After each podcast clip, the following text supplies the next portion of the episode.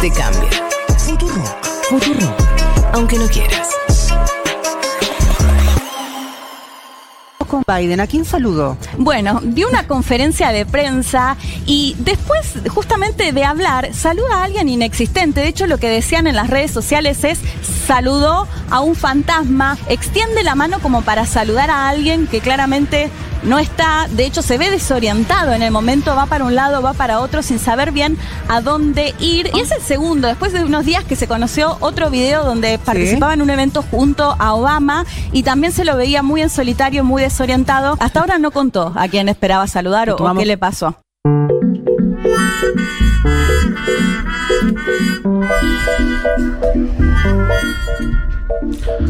¿Quién te dice que, que esta pieza eh, televisiva haya llegado a los oídos de, La del Salón esta, ¿eh? Oval? Del Salón Oval. Porque algunos dicen que marca un antes y un después en la carrera política de Biden. Ya cuando te ven así y ya desde un estudio en Buenos Aires te dicen, che, me parece que el presidente de la principal potencia del mundo está medio en cualquiera. Yo tomaría nota. Cuando, el día que te pasa eso, me parece que ya estás Yo estoy ahí. esperando que Jen. Psaki, la vocera de la Casa Blanca, haga ¿no? un pronunciamiento Se va. sobre se Leticia aquí. Ah, se fue. sí. Se fue a MCNBC.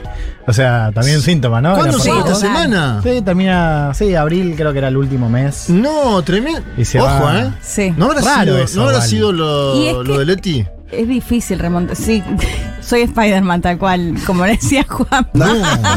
Spider-Man con su cuadrito de Spider-Man. No, pero es que sabes que lo hiciste muy. mm, eh, estuviste.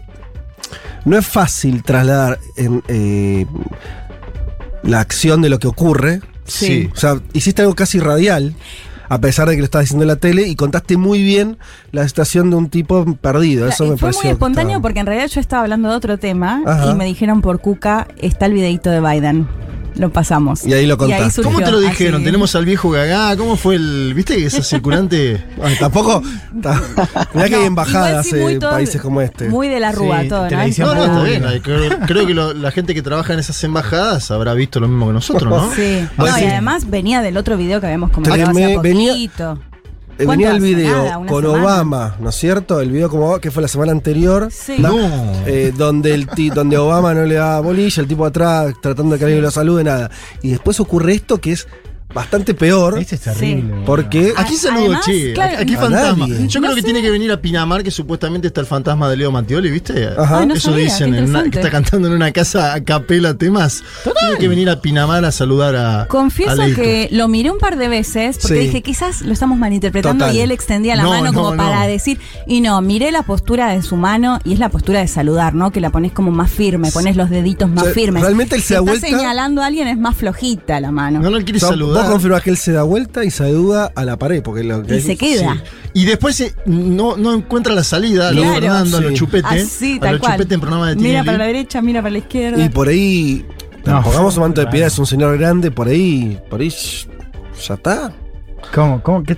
¿Qué tiene? 78, ¿no? Eh, o 79, ya no sí, sé. a ver. estaba ahí. Ucrania. Quiere decir, De con esa edad puedes estar fenómeno, Sí, como mi abuela, que está fenómena, o, o esto.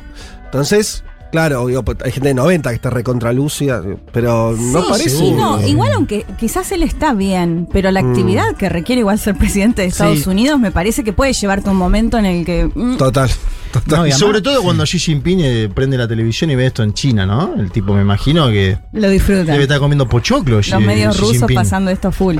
Sí.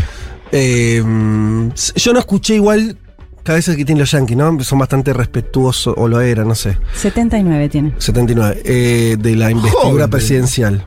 O sea, grande pero joven. Grande pero joven. Bueno, pero no, no escuché a nadie No, subirse a esta. No, no, poco. Ahí- pero- En esta no, en la no se anterior lo animan, habían matado. No se animan a ¿Será? enfrentar el poder como nosotros. ¿Será que están en guerra? Viste que ellos en guerra se cierran y Sí, son una ser. sola nación. ¿Hay algo de eso tal vez? Sí, o que son todos grandes también.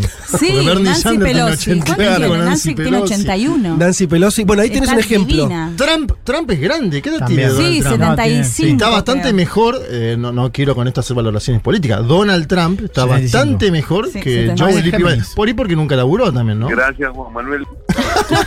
¿Tiene la misma edad Donald Trump y.? No, ¿Viste? 75, 75. 79. Bueno, hay cuatro años nada más. Y es de Géminis, Trump. Ah, Sí, no, qué dato ese, ¿eh? Y, pa- y Sanders 80, Ben- Ben- Benny Sanders. Bernie Sanders. Es toda una generación. eh, alguien me decía. Ah, María Esperanza Casullo, la politóloga. Eh, decía que eh, son más grandes ahora los demócratas que los republicanos. Dato, o sea, ¿no? los, los, los que están sentados en el Congreso, ¿sí? Sí, los sí. senadores y representantes, la edad de los demócratas es bastante más alta que los republicanos que tuvieron una regeneración juvenil. En los últimos años, no así los demócratas que quedaron más ligados a la generación Biden Claro. eh, o Bernie, si querés, Sí, sí, o las, dos, Pelosi. las dos tendencias, las tres tendencias que tiene son todos bien. Bueno, Exacto. hoy vamos a hablar de Francia, donde el candidato de izquierda, Jean-Luc Mélenchon, que es una buena elección, anticipamos, tiene 70 años. O sea, es mucho más grande que Macron y más grande que Le Pen. Claro. sí, y ganan el voto joven. Claro, ese, ese es el, el otro dato. Bueno, que estamos defendiendo el derecho rígida política de controle da natalidade. I asked one of the top people in China. I'm going to deliver Brexit. Dicen que yo soy el presidente pobre. Pobres son los que quieren más. The International Monetary Fund is also a... Nuestra gran nación, que viva México!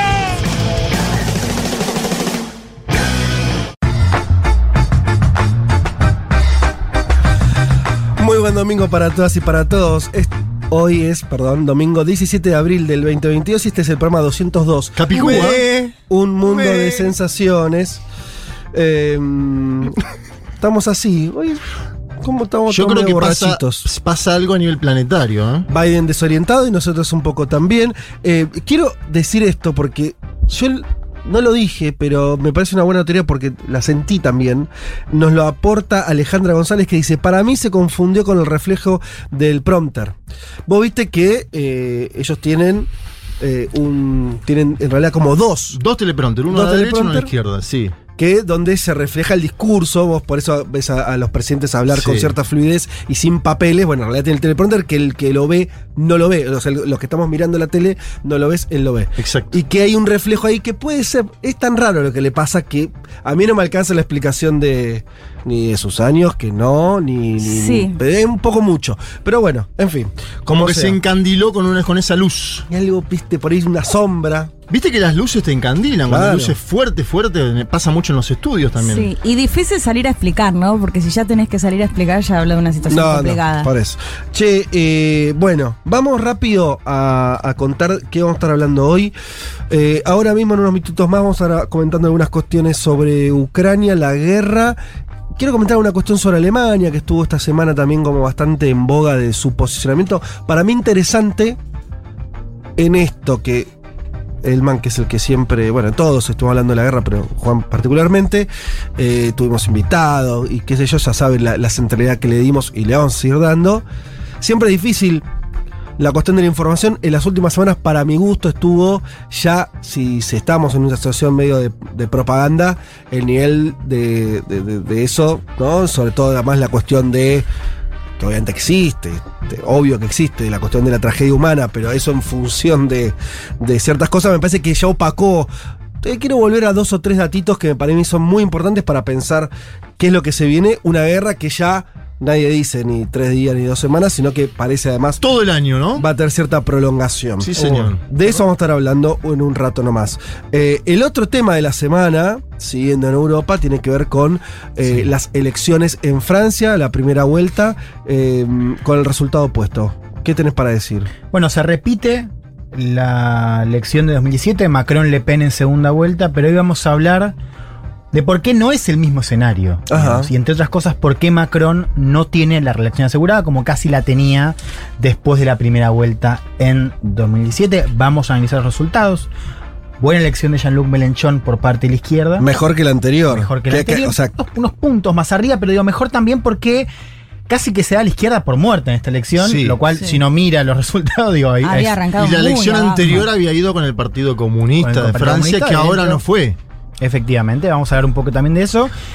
Y, y tengo ganas de hablar de Francia, porque la verdad que es bien interesante, es un sistema político que está roto, vamos a decirlo de esa manera, un sistema político... Bueno, ¿dónde no? A ver, claro, pero digo, el sistema político Sí. que, al que nos acostumbramos en las últimas décadas en Francia, segunda potencia de la Unión Europea, No existe más. implosionó. ¿no? Vamos a comentar un poco de eso. Vamos a hablar también de la ultraderecha, de cómo Le Pen está buscando también ir hacia un lado más, o sea, para buscar los votos de la izquierda. Macron también a su manera.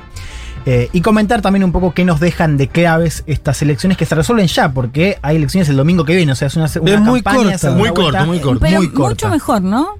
Que cuanto pasa tanto tiempo. Y Chile un mes. Es un montón. ¿no? En Argentina también fue muy largo paso general. eh, Sí. Insólitamente No, largo. la, del, la del 2019 fueron Claro. dos, me- tres meses. ¿Cuánto Claro. fue? Es un Sí, a- montón. agosto y Es Es que octubre. nuestras Agosto. pasos son una, una- o sea, Ah, que claro, yo estoy pensando en las pasos, pasan. total. Ah, no, claro. Es pero es Bueno, verdad pero que es también así, funcionan es como una primera vuelta. Sí. sí, Sí. sí, sí, sí, Sí. sí. Bueno, dos semanitas y otra cosa entonces. Sí, sí. Sí, ya se resuelve rápido, así que hoy hablamos de Francia, comentamos un poco.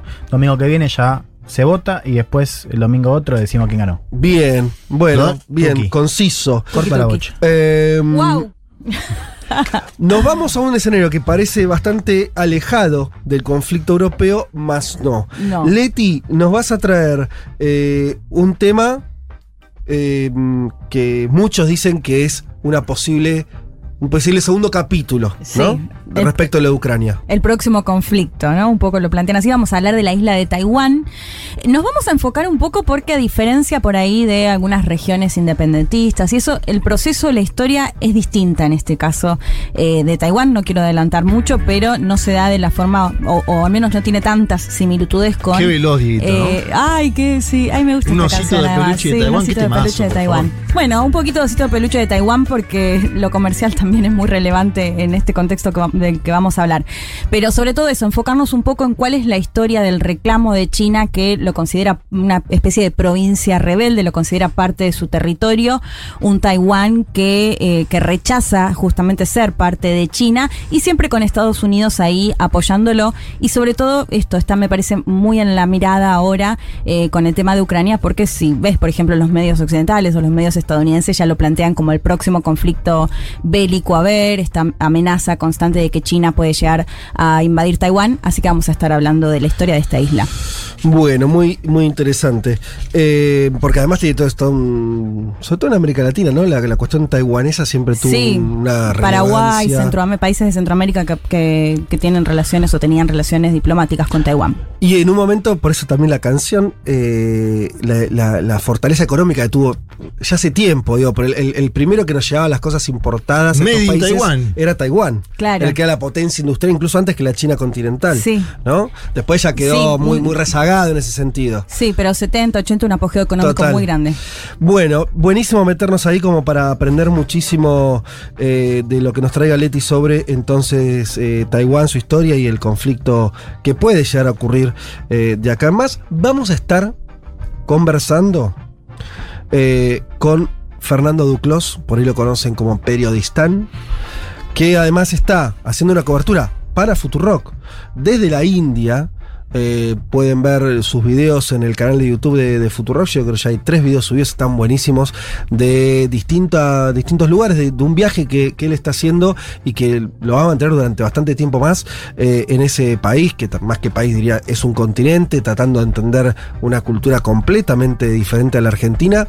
Y eh, otro país que también cada vez está más metido en la Sí. geopolítica, cada vez se habla más de la India como, ¿no? Este, si tenemos Rusia, China, el otro jugador es la India. Ya eso quedó clarísimo, ¿no? Casi que se empieza a armar un triángulo. Sí. Eh, a- a- en ese sentido también como, como forma de entender todo lo que es el mundo no occidental, por decirlo muy sintéticamente. Pero Stan está ahí. Está caminando por las calles de la India hablando con gente. Vamos a estar conversando con él. Eh, ahora, Nati, en, en la India, que son como ya las 7 de la tarde, algo así, eh, ya, es- ya es nochecita. Eh, ¿Ocho horas de diferencia? Sí, puede ser tranquilamente. Y. ¿Cómo? Las 9 menos 10 de la noche. Mirá, Ya es la noche. Está cenando Ah, no, en nos este va a casi en la Entonces, claro, después Está de, cenando nuestro amigo Kemeristán. De cenar algo curry. vegetariano, seguramente es un país vegetariano. ¿Qué? ¿No? ¿No? pero un pollito al curry comés. Sí. Bueno, no sé. Bueno, ahí- ahí le vamos a preguntar, Las vacas ¿qué está no, las vacas te caminan por ahí. Vacas no. Lo de los pollos un- ya no sé. pollito al curry. Eh, eh, vamos a estar hablando entonces con Prevestán en una, una telefónica que haremos más adelante. Eh, y el otro tema, ya sí, en nuestra región, ya volviendo a casita, vamos a estar hablando de Brasil, Juanma. Eh, ¿Qué es lo que hay que estar atento esta semana, estos días en Brasil? Hubo una aprobación formal de la fórmula Lula-Almin, fue esta misma semana. Hubo un encuentro del Lula con sindicalistas y pueblos originarios que abre una perspectiva bastante interesante en términos programáticos para la campaña, te diría. Ajá. Tenemos un audio de Almin que grafica un viraje del propio Almin, porque se habla mucho, Lula El- se moderó. sí. Atención, te voy a mostrar que el otro se lulizó. Se lulizó. Eh, y el debate con Bolsonaro y con Ciro Gómez en torno al aborto. Es un tema que Lula no lo había puesto en campaña, No. pero hizo una declaración en un, ¿Fue en un seminario, O- no lo sé. Y obviamente la derecha Aprovechó. Claro, un país ultraconservador como Brasil. Sí, un país al que no llevó la marea verde, digamos. Claro. Bueno, la es que la marea verde se encapsuló en el cono sur latinoamericano, eh, y salvo alguna otra experiencia como Cuba, que tiene eh, aborto legal desde hace larguísimo tiempo, en América Latina y el Caribe es difícil, ¿no? No, Esa es- perspectiva. También igual, eh, eh, tomo lo, lo de El Mané, porque es verdad que el feminismo, o sea, tuvo sus, eh, estos años hubo un, un feminismos crecientes en casi todos los sí, países. sí. Lo de Brasil es verdad, debe haber existido en una instancia bastante más, más chica. Y pasa que mirás encuestas y el, el rechazo al aborto es inusitadamente alto. Ah, sí, claro. Sí, como en otros países también, Mira. ¿eh? Digo, Sí, sí, pero Venezuela, la 70%. Venezuela de Chávez, te digo, ni siquiera la de Maduro. Sí. ¿Por qué no avanzó en la despenalización o legalización del aborto? Bueno, es todo un debate. No me quiero meter mucho en eso, pero Bien. vamos a ver qué, qué dice Ciro Gómez y Bolsonaro sobre ese tema y propuestas interesantes programáticas, de verdad, ¿eh? Las económicas son muy interesantes. Bueno, bueno, me interesa muchísimo eso porque hablábamos en el pase, nos escucharon Sí, con claro. Sued y de- decíamos esta cosa de que es un poco la, una lectura por ahí benevolente con Alberto, en el sentido de decir que lo hemos dicho acá, Sí. Nosotros creo que creemos un poco en ese escenario que los gobiernos barra proyectos progresistas de ahora en la región en general tienden a cierta moderación a- o a no tener, y sobre todo a no tener claro un rumbo que decir, bueno, mira, va por allá. Bueno, acá me parece ¿No? que ya definió. Eh, A vos decís que encontraste algo ahí como más fuerte. Veámoslo. Ven, espectacular. Buenísimo, bien, hasta las 3 de la tarde entonces vamos a estar conversando sobre todas estas cuestiones. Les pido por favor que nos escriban, no sean malos, ¿eh? cuéntenos de qué van, en qué andan. temazo. Mientras Sí, escuchamos. tremendo. ¿Les gusta? Sí, Mucho. este sí. Ahí va. Bueno, nunca es suficiente. Qué ganas de la ya venimos.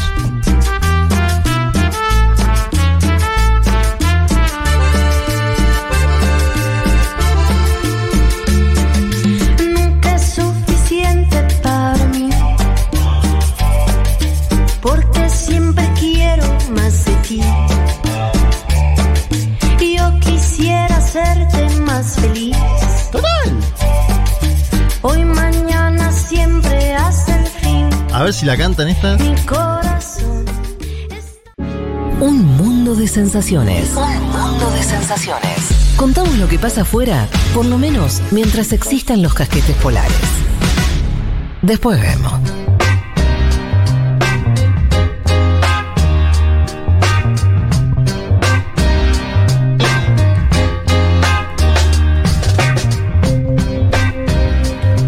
Bueno, aquí estamos. Eh, veo que llegaron varios mensajes, hay algunos audios. Después, eh, eh, ahí, Nati, te pido em, que, que los vayan viendo y algunos, si quieren, si quieren pasarlo, eh, adelante. ¿Tenés? Hola, un mundo de sensaciones. Sigo esperando que se defina el nombre de los oyentes. Soy Ari desde Costa Rica hasta agosto. en agosto me vuelvo a Argentina. Y nada, estoy desayunando en casa. Hoy es el día de los huevos de Pascua en mi familia. Así que iremos a un parque a esconder huevos pintados para que los chicos más chiquitos los encuentren. Así que hoy escucharé la mitad del programa hoy. Les mando un abrazo muy grande Te Y bueno, nos vemos en agosto. No, pero escucharlo La después mitad. en, en Spotify, la otra mitad. Sí, qué bueno que vuelve a la Argentina, Ari. ¿Y esconder los huevos es una tradición mundial ¿eh? o es Es una costarricense? tradición de algunos países. Claro. Yo Acá lo hago, yo- por ejemplo, con mis sobris. ¿Vos lo haces? Sí, ¿Los, en- ¿Los escondés? sí. Los, de hecho, en mi caso, que se iban ahora y ya no las veía, los escondimos ayer. Ese es un Y pite yankee. ellas lo, no, buscan su- los huevitos de Pascua. Es lindo. Está muy En bien. casa están escondidos, porque ¿También? sale un huevo de Pascua no. No está. Sale un huevo.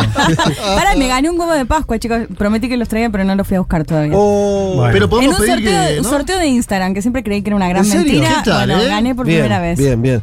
Eh, nos saludan desde el sur de Lima en el último día de feriado y ya casi al final del verano. ¿Verano?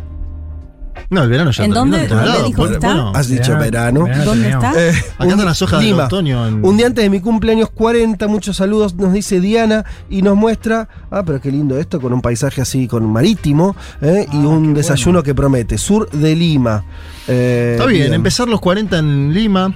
Yo soy adicta a esta radio, empiezo con, con Crónica Anunciada, eh, toda la mañana los escuché a todos los anteriores, también escucho por supuesto los sábados eh, Cheque en Blanco, es decir, soy adicta a esta radio y espero especialmente lo que ustedes dicen acerca de todo lo que sucede en el exterior. Así que bueno, gracias por estar, eh, los quiero, las quiero, les quiero. Ah, Soy Chris ah, Motorhome. Cris. Bueno, Chris Motorhome. Lindo. Adicta a Futu. Me gustó, adicta. Che, eh, bueno, eso, sigan es- escribiéndonos que, y mandando audio si quieren, que los vamos a pasar.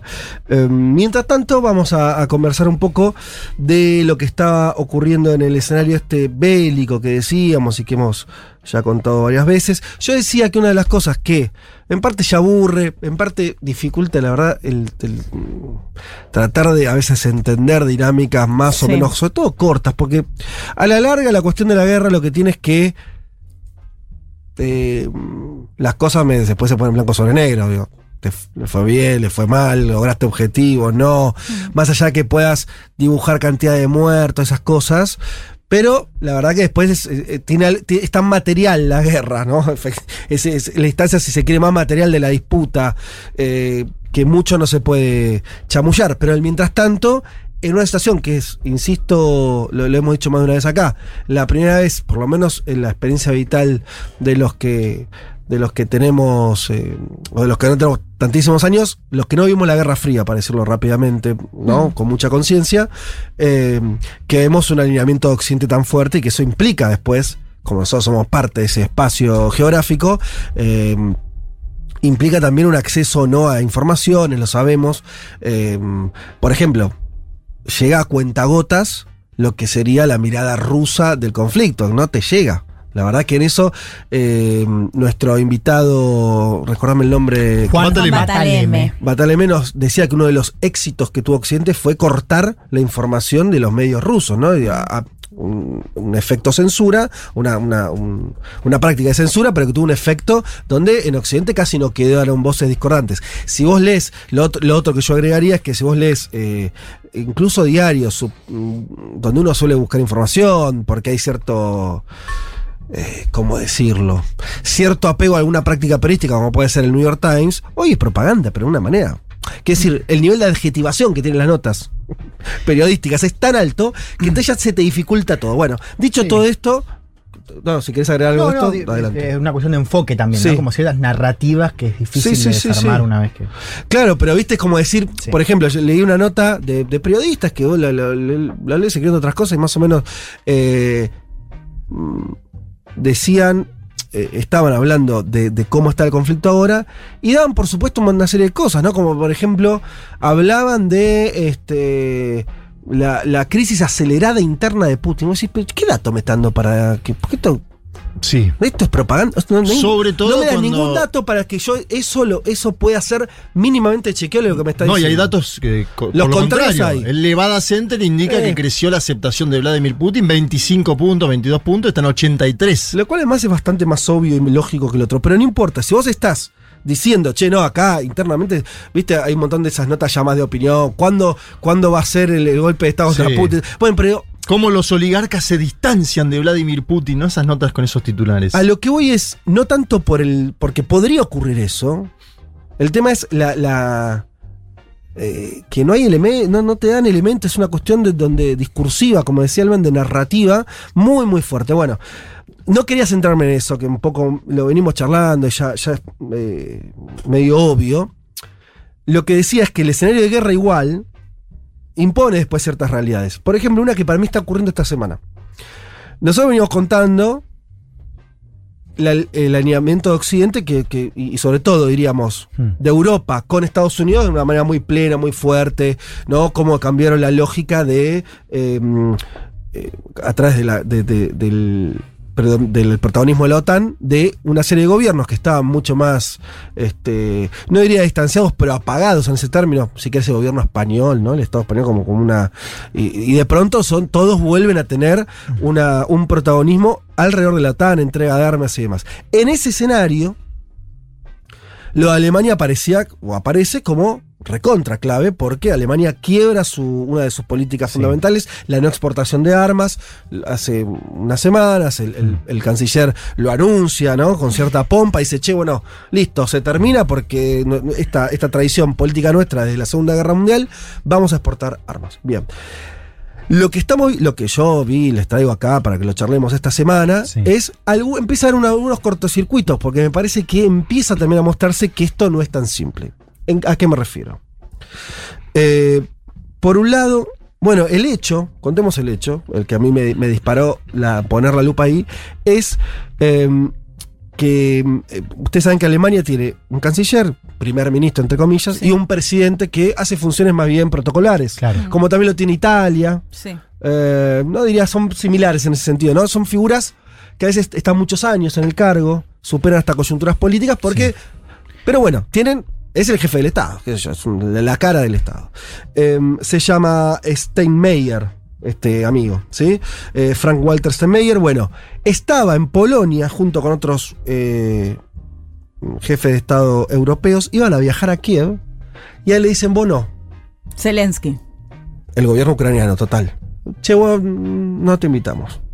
Lo cual, lo cual es, es bastante, ¿no? Es bastante. ¿Por qué lo desinvitan? Después hay cierta nega- negación de eso, pero vos lees los diarios alemanes y dicen, no, no, la desinvitaron y él hace declaraciones al respecto. Porque no estarían conformes con la posición alemana, ¿no? De parte de Zelensky. Y uno puede pensar la OTAN, puede pensar Estados Unidos, yo creo que sí, yo creo que sí. De disconformidad con Alemania, que no se estaría jugando todo lo que le piden. Digo lo que dije al principio, una Alemania que quebró una política estatal de 50 años de no vender armas, ¿no? Sí, no solo no vender, sino también destinar más presupuesto a defensa, que Claro, también era también. uno de los grandes pedidos que le 2% hacían. que, mm, claro, que le Bueno, pedían de la OTAN. No parece ser suficiente prueba de, de- de- de alineamiento. ¿Y qué es lo que está atrás de eso también, no? Lo que empiezan a. De, de vuelta, yo tomé fuente de la Deutsche Welle, cosas bien, bien orgánicas de, de- de- de la posición alemana. Y claro, lo que empieza a aparecer es, che, el costo de esto no, lo- no lo vamos a jugar nosotros y puede ser heavy. ¿Cuál es el costo? Las sanciones a Rusia y el pedido muy fuerte de empezar a buscar otras vías para el petróleo y el gas, tienen en Alemania un punto, decís, che, no sé si podemos dar ese paso, ¿no? No sé si Alemania, esto dicen los propios alemanes, Sí. el propio gobierno alemán, no sé si podemos resignar así como así eh, el, el suministro de gas y petróleo. Eh, Porque además lo van a pagar los ciudadanos. Claro. Y, y después ya vamos a analizar lo de Francia que la col- con la columna de Juan. Pero para mí Manuel Macron en la primera vuelta paga carísimo su involucramiento, en primer lugar, en el conflicto ucraniano. Esto de decirle incluso al- a los franceses, la van a pasar mal, van a subir eh, lo, lo- Sí. lo- lo- lo- lo- lo que compren en el supermercado.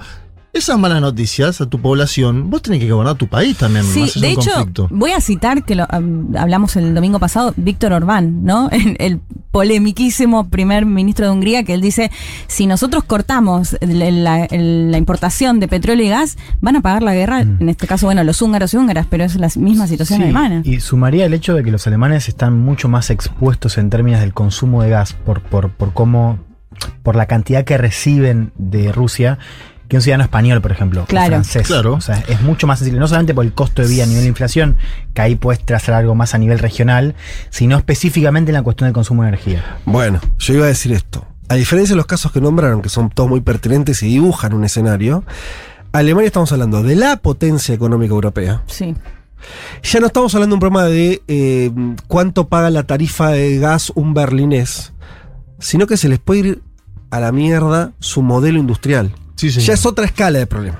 O sea, el actual modelo, y esto lo dicen los propios alemanes, el actual modelo exitosísimo de desarrollo económico alemán, que básicamente es un país que exporta mucho más de lo que importa, o sea, que genera una serie de productos industriales que el mundo requiere y con eso son una potencia económica, si no, no lo serían. Es un país, 80 millones de habitantes, en Alemania 90, es un país chico en términos poblacionales. Su potencia no está en el mercado interno, su potencia y su relevancia está en sus exportaciones. Fin del asunto. Entonces, en ese esquema, la energía rusa es clave. Sin la energía rusa, esto lo dicen abiertamente, ¿eh? por lo menos los sectores, que ahora contaremos una cuestión de la interna si llegamos, eh, sin esa ecuación, sin esa energía barata, entre comillas, no hay milagro alemán. Entonces, ya lo que están discutiendo ya no es solo una cuestión como puede pasar a Macron, al propio Sánchez, eh, bueno, che, tengo que cuidar eh, a mis ciudadanos porque si se le va la tarifa, entonces no me votan la próxima elección, sino algo bastante más pesado. Miren esto, Alemania, en la década del 50, usted me va a decir Guerra Fría, total. Alemania empieza a vincularse energéticamente con Rusia. Mirá si no será estructural, que durante la, el centro de la Guerra Fría, a mediados del siglo XX, ya empiezan a producirse. ¿Saben cómo era el, el- el acuerdo? Esto no lo sabían, lo, lo- lo- lo- estudié ahora. Alemania le daba eh, los tubos sin costura, los tubos que se necesitan para, la- para, para transportar petróleo y gas, que los producía Alemania, que siempre Claro. tuvo una siderurgia eh, muy De potente punta. Sí. a los rusos que no la tenían tanto y los rusos le daban energía. Ese acuerdo, así simple, ¿no? Te doy los caños, dame la Una especie energía. de canje, bárbaro. Sí, se da en los años 50. En los 60, perdón, con Alemania Occidental también, ¿eh? No estoy hablando de la Alemania Claro. de- de- del, del bloque este solamente. Durante los 60 se consolida y en los 70 ya esa imbricación es tan alta que hasta Estados Unidos empieza a decir, che, pará, empieza a haber un problema acá. Se empieza a, empieza a ser un una cuestión geopolítica la cuestión Rusia, energía, Alemania. Años 70. Hace 50 años. Eh, y le- los famosos, los que estoy- lo, lo hablamos acá varias veces, lo- los, los ductos del Stream 1 y el Stream 2, que son Sí. básicamente el, el paso directo de Rusia a Alemania, que es algo mucho más reciente de los últimos, de los últimos años. eh, sabemos, el Stream 1 funciona, el Stream 2 quiera todavía aumentar muchísimo más eh, esa, ese intercambio, está frenado, pero está hecho. Entonces, Alemania no está percibiendo, te diría, un beneficio todavía extra en su ecuación industrial. Porque para mí el punto es entender eso, ¿viste? Esto también entra en la lógica ya de los países mucho más geopolítica. ¿No? No es una cuestión de uno o dos años de pasarla mal. O vos tenés un- un- una, una ecuación que te sirve a tu desarrollo durante los próximos 30 años, o no la tenés, o la tenés distinta. Entonces, acá es donde empieza a saltar, por ahí Juan eh, eh, tiene, o alguna, alguna data más, que empieza a dar ruidos dentro de la propia coalición Alemania, alemana, donde vos tenés a priori a un canciller que intenta ir hasta un punto pero no avanzar más, Partido Verde que es parte de la coalición diciendo, che, le estamos quedando re mal con el resto de los europeos que están metiéndole a las sanciones y piden que avancemos y nosotros se empieza a decir, no sabemos dónde está parada Alemania. Porque Alemania no está queriendo dar un paso más decisivo. ¿Por qué está atrás de Pero esto? dio muchas pruebas de amor a Alemania. ¿qué- qué o sea, más la- decisivo? las armas y el Nord Stream 2 son dos pruebas de amor enormes para Alemania. Para casarte. Es que lo que- esta Pero semana digo, estuvimos ¿qué, más puede llegar a ser? Esta semana se está discutiendo si cortar, si cortar directamente la, eh, el, el ins- suministro. Claro, porque es cortar la, el financiamiento a Rusia. Rusia tiene un financiamiento con ese petróleo y ese gas altísimo, ¿sí? Sí. Entonces le dicen, che, hay que- a Rusia hay que matarla, listo, cortemos esto. A todo esto recordemos para entender un poco el contexto más amplio que la Comisión Europea que había presentado el- est- este anuncio de cortar en dos tercios la dependencia de gas de Rusia este mismo año, Mm. o sea, todavía no entregó el cómo, es decir, cómo van a hacerse. Así hay acuerdos que han circulado, por ejemplo, con Estados Unidos, que es un gran ganador Claro. en términos del envío de gas licuado. pero la foto no termina de cerrar. O sea, todavía no tenemos bien en claro cómo va a ser Europa para cortar, como Europa dice que va a ser, esta dependencia del gas ruso. Hace un mes pasa eso que Mirá, dice Juan Elman. Te cuento una. Juan Elman. Eh, Juan Juan, Elman. boludo. No, ya sé, pero Te cuento- Te doy más entidad, sí, amiguito. Te cuento una, una cosa como em, eh, que, que- que muestra el- el- el- la dificultad. Hay una localidad que la voy a pronunciar mal que se llama Schmedwet o algo así, en Brandenburgo. Esto es un- uno de los estados más industriales importantes. De hecho, Berlín está dentro geográficamente de, Claro. de- de ese espacio. La famosa puerta de Brandenburgo viene de ahí, me imagino, ¿no? es- sí, espacio de Alemania del Este. ¿sí? Sí. Lo que era, ahora ya es toda Alemania. Bien. Ahí, ese es el epicentro petrolero alemán, ¿no? De toda esa región alemana. El- casi el 90% de todos los subproductos que se producen ahí, nafta, diésel, querosén, bla, bla, bla, que son productos, subproductos del petróleo, ¿no? Se hacen en una sola refinería que se llama PCK. Bueno, el insumo básico, o sea, el petróleo, para esa refinería, que hace todos esos productos que son claves para Alemania, viene directo de Rusia. A través de un gasoducto que se llama Druzhba. Eh, si eso lo cortás, no hay más. No, no es que. Y no. Y, y además, la dificultad incluso es que, por ejemplo, para que veas, esa refinería está adaptada a eh, el petróleo con azufre, que es una característica que tiene el petróleo ruso. Vieron que los petróleos, los petróleos no son todos iguales. Por ejemplo, Venezuela tiene un petróleo que es ultra pesado, Sí. eh, el Brent eh, de- de- del Mar del Norte tiene otras características. Bueno, el ruso tiene la característica esa. Esta eh, refinería está adaptada a ese petróleo, porque hace décadas que solamente produce o eh, refina ese petróleo. Vos cortás eso y no lo reemplazás a los dos minutos con otra cosa. Entonces lo que estamos por en la puerta de, esta tensión ya adentro de Europa, que si vos, vos querés realmente destruir la economía rusa, poner condicionamientos muy fuertes a Putin, tenés que cortar eso porque son es un chorro de dólares y de recursos ¿no? diarios que van al Estado ruso que lo pagan los alemanes. Una ventaja que tienen aquellos que piden el corte total es eh, la situación de que viene el verano en Europa, ¿no? Sería una ventaja en ese punto. Claro. La desventaja que yo veo es estos dichos de Anthony Blinken, el secretario de Estado de los Estados Unidos de América, diciendo esto va a durar hasta fin de año, ¿sí? Eh, me parece que ahí hay también otro punto para no tomar decisiones apresuradas. Va para largo esto, lo dice el propio Blinken, Alemania lo sabe. Bueno, en fin, nada, eh, era comentar un poco esto que es como un color más, ¿no? Algo que, que en la guerra están pasando un montón de situaciones, está todo el reordenamiento de la ofensiva rusa que, como ustedes ya saben, habrán visto los medios, ya no está centrada en eh, la capital, por ejemplo, sino en el este y, y- y en las zonas que ya eran más prorrusas y demás. Bueno, en fin, todo eso por ahí será para, para que lo tratemos en otro momento y es algo que que falta, eh, que falta que, que, que, que pase el tiempo y que, que te- te- tiene, tenga que definirse, pero a mí me suena que vamos a ver cuestiones de económicas mucho más centrales en la discusión de lo que vimos hasta ahora.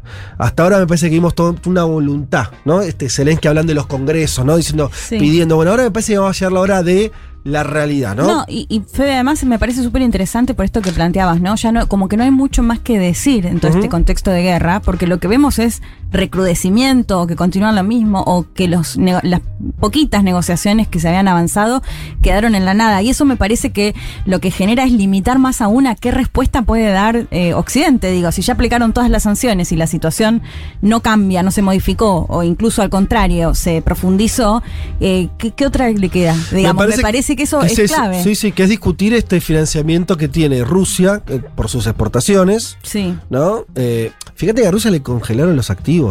Por O sea, eso, le- pero, le pero no un, un aún así. O sea, digo, como no, no lograron, al menos hasta ahora, modificar. No, no. Por eso me parece que esta jugada sobre cortar efectivamente Sí. el, el- el- el- el comercio eh, eh, de hidrocarburos, de gas y de petróleo, me parece que es lo, la jugada más fuerte que Sí. efectivamente está Sí. por delante. Ya, ya a Rusia la echaron de todos lados, ya mucho más no Claro, queda. por No, ya lo vimos ahí medio en chiste ya que le echaban de los campeonatos de, no sé, de Te- Y, hockey. y digo, y tampoco tienen como argumentos para decir, bueno, están avanzando las negociaciones de paz, entonces no cortamos, por ejemplo, el suministro total. A eso me refiero. Digo, ya no tienen muchas más opciones si quieren, en teoría, intentar hacer algo para frenar la guerra. Bien, así que bueno, eh, era, era comentarles eso. Ya hacemos tanto y ya venimos. Cuando se estrenó la Guerra de las Galaxias, Francia todavía usaba la guillotina. Delicias del primer mundo.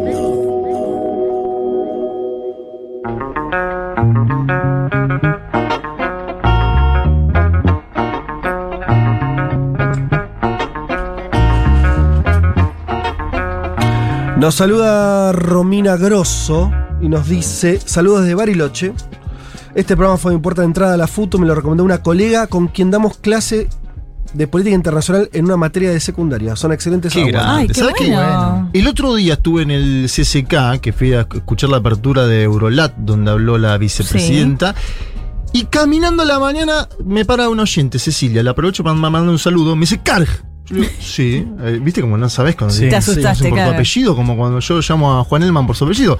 Me puse así, felicitaciones por el programa, los escucho todos los domingos, así que le mando un saludo grande. Un Bueno. beso, Ceci. Me pasa también en asados, boludo. También. ¿En asados? En asados. En Me gusta ese plural. Que saludan por el programa. Claro. Y con felicitaciones. Y te hacen pregunta, mucho. ¿cómo la ve la de Macron ahora, eh? Sí, pero bueno, qué sé yo, uno intenta también. no Distraerse, pero bueno. Claro, decir- no, decir, viste cómo es, y es muy complejo.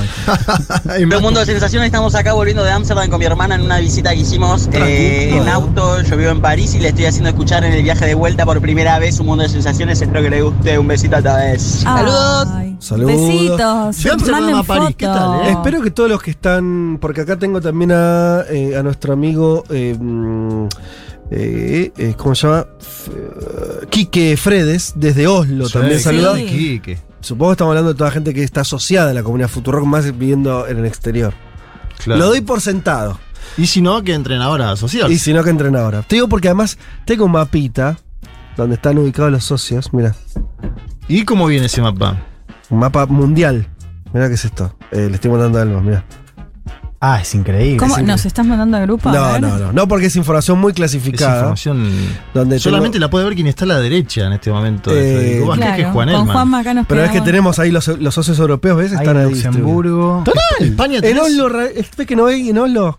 Me resulta extraño. En Estocolmo tenemos. ¿En España y Portugal qué tenés? ¿Algo? Tengo, tengo. En Madrid hay, en Valencia, Hostia, en. Andorra, Ay, en Andorra, bárbaro. en Barcelona hay, hay, hay varios. Sí, Mirá, claro, en Conforme Barcelona. te acercás, mira, mira que es Hay Barcelona. Tarasca en Barcelona. Asia, Asia, ¿alguno? ¿Nombraron? No escuché. Asia, mira, tengo que achicar el mapa rápidamente. Y Asia, mira, tenemos en Emiratos Árabes.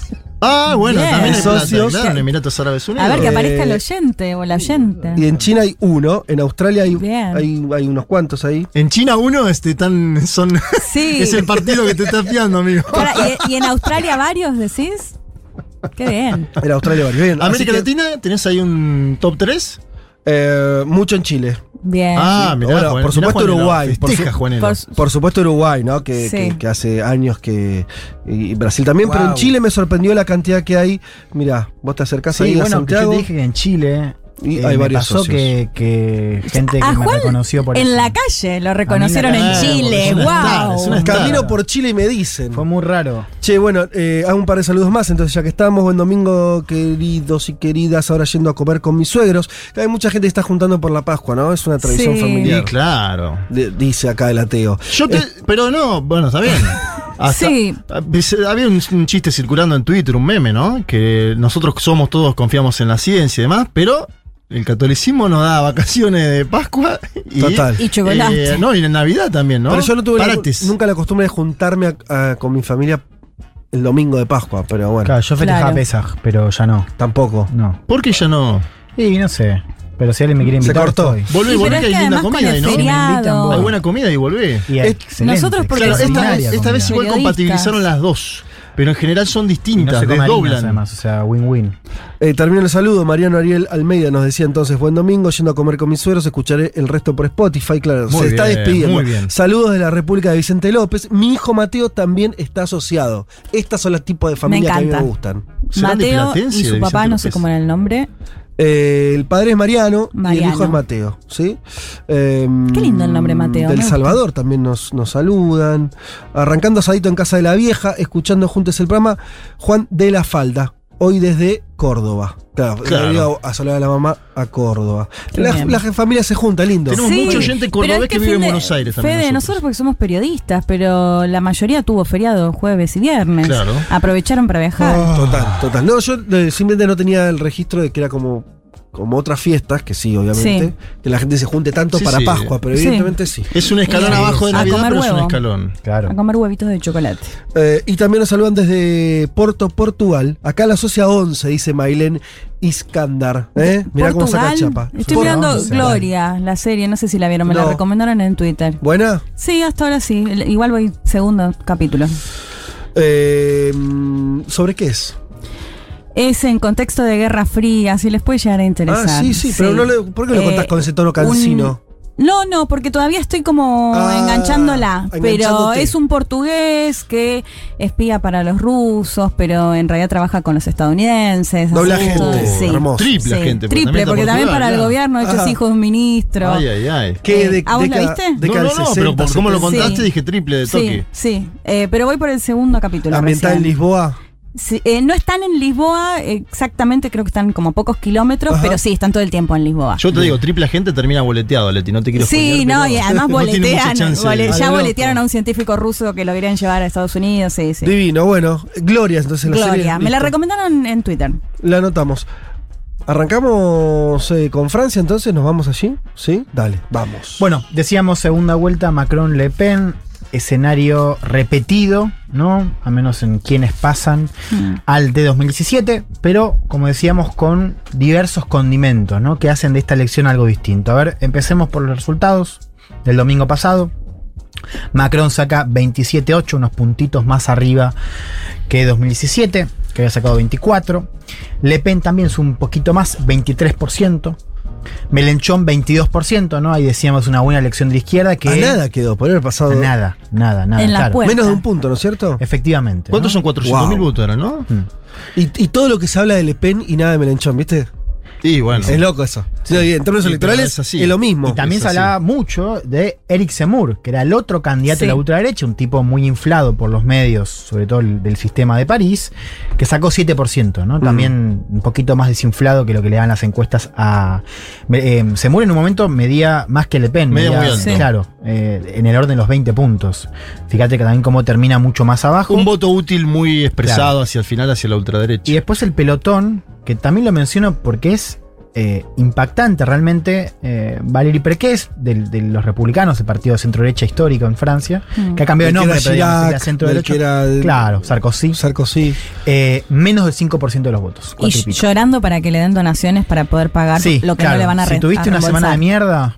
Eh, Para, ¿cómo es eso? Con un. Los que sacan menos del 5%, el sistema electoral, o sea, no les reembolsa la plata que gastaron en la campaña. claro, entonces- entonces, A posteriori. Pe crece mía, llorando sí, que sí. puso 5 millones de euros. 5 millones de euros. Ella. claro. Así que como decía Juan, si tuviste una mala semana, Sí, pensá en pensá en crece. eso. 5 millones de euros, además estuvo ahí. Y el socialismo tampoco le- euros. Claro, encima quedó al borde, ¿no? claro, el socialismo 5. sacó eh, con Hidalgo, digo, alcaldesa, ex alcaldesa de París. Claro, una figura potente. Menos del 2% de los votos. Muerto. Es la debacle de los dos Para- partidos tradicionales. para entender, el Partido Socialista era el partido que gobernaba antes de Macron, con Hollande. Sí, Sí. pasa Había que sacado Hollande- 6 puntos en el 2007 y ahora saca menos del 2%. Era el partido de Mitterrand, era el partido de la, de la izquierda. eh, O sea, los dos partidos tradicionales sacan menos del 5% de los votos. Digo, ya para empezar a, a Mm. pensar el escenario que tenemos hoy, que no es nuevo, pero digamos se profundiza respecto a 2017. Sumados sacan Semur, 7 puntos. Claro. Qué llamativo. primera lectura rápida de los resultados, hubo una especie de voto útil en primera. digamos. Sí. O sea, uno podría pensar que los votos de que iban a ir para Semur en las encuestas se fueron a Le Pen por el temor de que Le Pen no pase a segunda vuelta. Algo similar pasó en la izquierda en el sentido de que el Partido Verde, el- el- el- el- el el- la parte izquierda del, PS, del Partido Socialista, eh, y el Partido Comunista, que en este caso fue eh, afuera de la Francia Sumisa, que es el partido de Melenchón, uno podría pensar que esos votos también de cara a la primera vuelta se concentraron más en Melenchón para que sume sus chances a llegar a segunda vuelta, ¿no? Y algo similar podría pensar desde el centro, sobre todo de la centro derecha, a Macron, ¿no? Esto de inflarlo a Macron. Bueno, hubo una especie de voto útil en primera. Lo segundo que decimos así rápidamente es que se repite el clivaje geográfico, ¿no? O sea, las ciudades eh, y sobre todo los sectores de clase media más educados votan a Macron. ¿No? Y las zonas rurales de menos habitantes en el interior del país, con menos estudios eh, formales, votan a Le Pen. ¿Y a Melenchón quién lo vota? Melenchón tiene una mezcla de ciudades, con algo, eh, una mezcla de suburbios, ciudades también, o sea, es un poco en el medio. si Muy la- ciudades. La tengo, pregunta- claro, tengo los datos comparativos que me manda gente de la Francia insumisa de la elección pasada Sí. y esta. Crece en Montpellier 9 puntos. Crece Mm. en París 10 puntos, es decir, en las grandes ciudades, en, Bur- en Burdeos crece 5 o 6 puntos, crece en Brest, crece en Toulon. Mi, pre- Sí. mi pregunta era- iba por el lado de si solapa más con el voto, por- al menos en términos sociales, de Le- con Le Pen. O sea, el- un voto más desencantado con el europeísmo, con, con la situación social de, de- de- más Se solapa, hay una mezcla. Lo que pasa es que si vos mirás eh, la distribución del voto, el, el caso, el clivaje es más claro cuando mirás Macron-Le Pen. Entonces, Melenchón roba algo de eso, ¿no? Pero si vos decís, el voto más desencantado, digamos, que formaba parte de, si querés, eh, chalecos amarillos, hay, hay más posibilidades de que vote por Le Pen que por Melenchón. Lo cual no quita que en algunas ciudades es- o en algunos sectores esos votos hayan ido a, Le- a Melenchón. Claro. Bueno, insisto, porque al estar tan cercano, me parece que es. A ver, podría haber salido, pasado una vuelta a Melenchón. Estaríamos hablando de la revolución de no sé Sí. qué. Sí. está el- ¿viste? Si no fuera aparte por el Partido Comunista, lo- La verdad, el Partido Comunista saca 800 mil votos. Si no Por eso, fuera por por, eso. esos Si la votos. izquierda hubiese Sí, ido unida, sí. ¿no? Eh, Claro. ni es- Viendo que ni tanta derecha y unida, porque ultraderecha. recordemos, 2017, el PC eh, fue adentro. Claro, Claro, en la aquel entonces era la. Francia insumisa, ahora es la Unión Popular, la de Melenchón. Claro. Porque Bueno. la Francia insumisa no existe Uno más. podría pensar que Melenchón estaría en segunda vuelta si el escenario 2007 en términos de alianzas se hubiese repetido. No sucedió. Último dato para terminar, si quieres, esta primera parte. Abstención, 26%. Lo menciono porque es un gran premio, si querés Sí. ahora. Es, una- es, es alta, pero había salido 24 puntos antes, con lo cual Claro. digamos, estamos en, si querés, eh, números normales teniendo en cuenta las últimas elecciones, ¿no? Eh, y Europa viene ya hace mucho tiempo con abstención, que es bien alta en elecciones parlamentarias y municipales, ¿no? En este caso en presidenciales es eh, más baja. Por supuesto, con este escenario, lo que es clave para mirar ahora es, por un lado, la abstención y por el otro lado, los votos de Melenchón. De hecho, si uno mira cómo fue la campaña después del domingo, están todos apuntando Claro. al electorado de Melenchón. Cuando dice apuntando, ¿qué hacen? Le- ahora, ahora te voy a contar, pero antes de- déjame decirte eh, qué dijo Melenchón. O sea, porque él reaccionó rápidamente. eh, habló quiero después matar, dijo. De los Sí. resultados. Dijo ni un solo voto a Marine Le Pen. Ajá. Y también habló respecto a los jóvenes y el futuro eh, de su plataforma. Lo escuchamos a Jean-Luc Melenchon. Alors, je le sais bien. Je répète parce que des fois, il arrive que même quand je dis les choses, c'est comme si je ne les avais pas dites. Alors, je recommence à cet endroit du film. Il ne faut pas donner une seule voix à Madame Le Pen. Il ne faut pas donner une seule voix à Madame Le Pen. Les plus jeunes vont me dire, eh bien, on n'y est encore pas arrivé. C'est pas loin. hein. Faites mieux. Merci. No doblo encima porque me gusta escuchar los, los acentos. ¿Qué dijo Melenchón? Lo sé, lo repetiré porque a veces cuando digo las cosas es como si no las hubiera dicho. Así que voy a repetir la película en este capítulo. No debemos dar ni un solo voto a Marine Le Pen. No debemos dar ni un solo voto a Le Pen. Y después dice, los más jóvenes me dirán, todavía no lo hemos conseguido. No estuvimos lejos. Hagámoslo mejor. Gracias, ¿no? Incógnita respecto por, al futuro de Melenchón. Melenchón tiene 70 años y ya había dicho que él no iba a ir a una, una tercera aventura, lo cual ahora. Son cada cinco, eh, Claro, en cinco años. Va a tener. Bueno, el igual va a ser 75, joven, digo, 75. Claro, con No, no pasa nada. pero ahora, es un pero- periodo largo. Claro, hay que ver qué, pasa con la figura de Melenchón, pero ahí lo escuchamos claro, ¿no? No llama a votar a Macron, todavía Mm. no lo ha hecho ni él ni su partido, aunque va a haber una consulta interna, pero el mensaje es bien claro de no votar a Marine Le Pen. Según encuestas, eh, un tercio de esos votos irían a Macron, un poquito menos a Le Pen, lo cual me, me- Le Pen Ah. sacaría un cuarto de esos votos. Ahora te voy a contar qué es lo que está haciendo Le O Pen. sea que él está diciendo algo que su base no va a hacer. A priori. Claro, bueno, Cuando dice ni un solo voto a sí. Le Pen, el, un cuarto de lo que votaba Melenchón van a votar a- a Le Pen. Efectivamente sí, y después el otro tercio, eh, abstención, ¿no? Claro, no van a a votar. Claro, son- simplemente para, para mencionarlas, encuestas le dan, algunas le dan un- unos 3, 4 puntitos a Macron, otras le dan 10, ¿no? O sea, le dan una, una- una ventaja a Macron según la... Todas ganadoras encuesta. Macron por Todas ganadoras Macron, efectivamente. A ver, vos me preguntabas de cómo están apelando uno y otro. Ahí es interesante ver la diferencia. Sí. ¿Qué hace Le Pen? Le Pen se focaliza en el mensaje económico, ¿no? Es un Claro. poco lo que ha hecho en la campaña, esto de apelar, como decía Juan hace un rato, a los costos económicos agravados también por la guerra y retratando a Macron como un presidente de la oligarquía, de la elite, muy desconectado de la- del interior de Francia y como un presidente que gobierna para los ricos. De la casta, ¿no? eh, fíjate la cita esta que les voy a decir. Digo la cita, pero ella también habla de, dice, la cita del 24 de abril, hablando de la segunda vuelta, pone frente a frente el bloque popular contra el bloque de la elite, resumiendo al pueblo contra la oligarquía. Ah, un discurso de izquierda. Sí.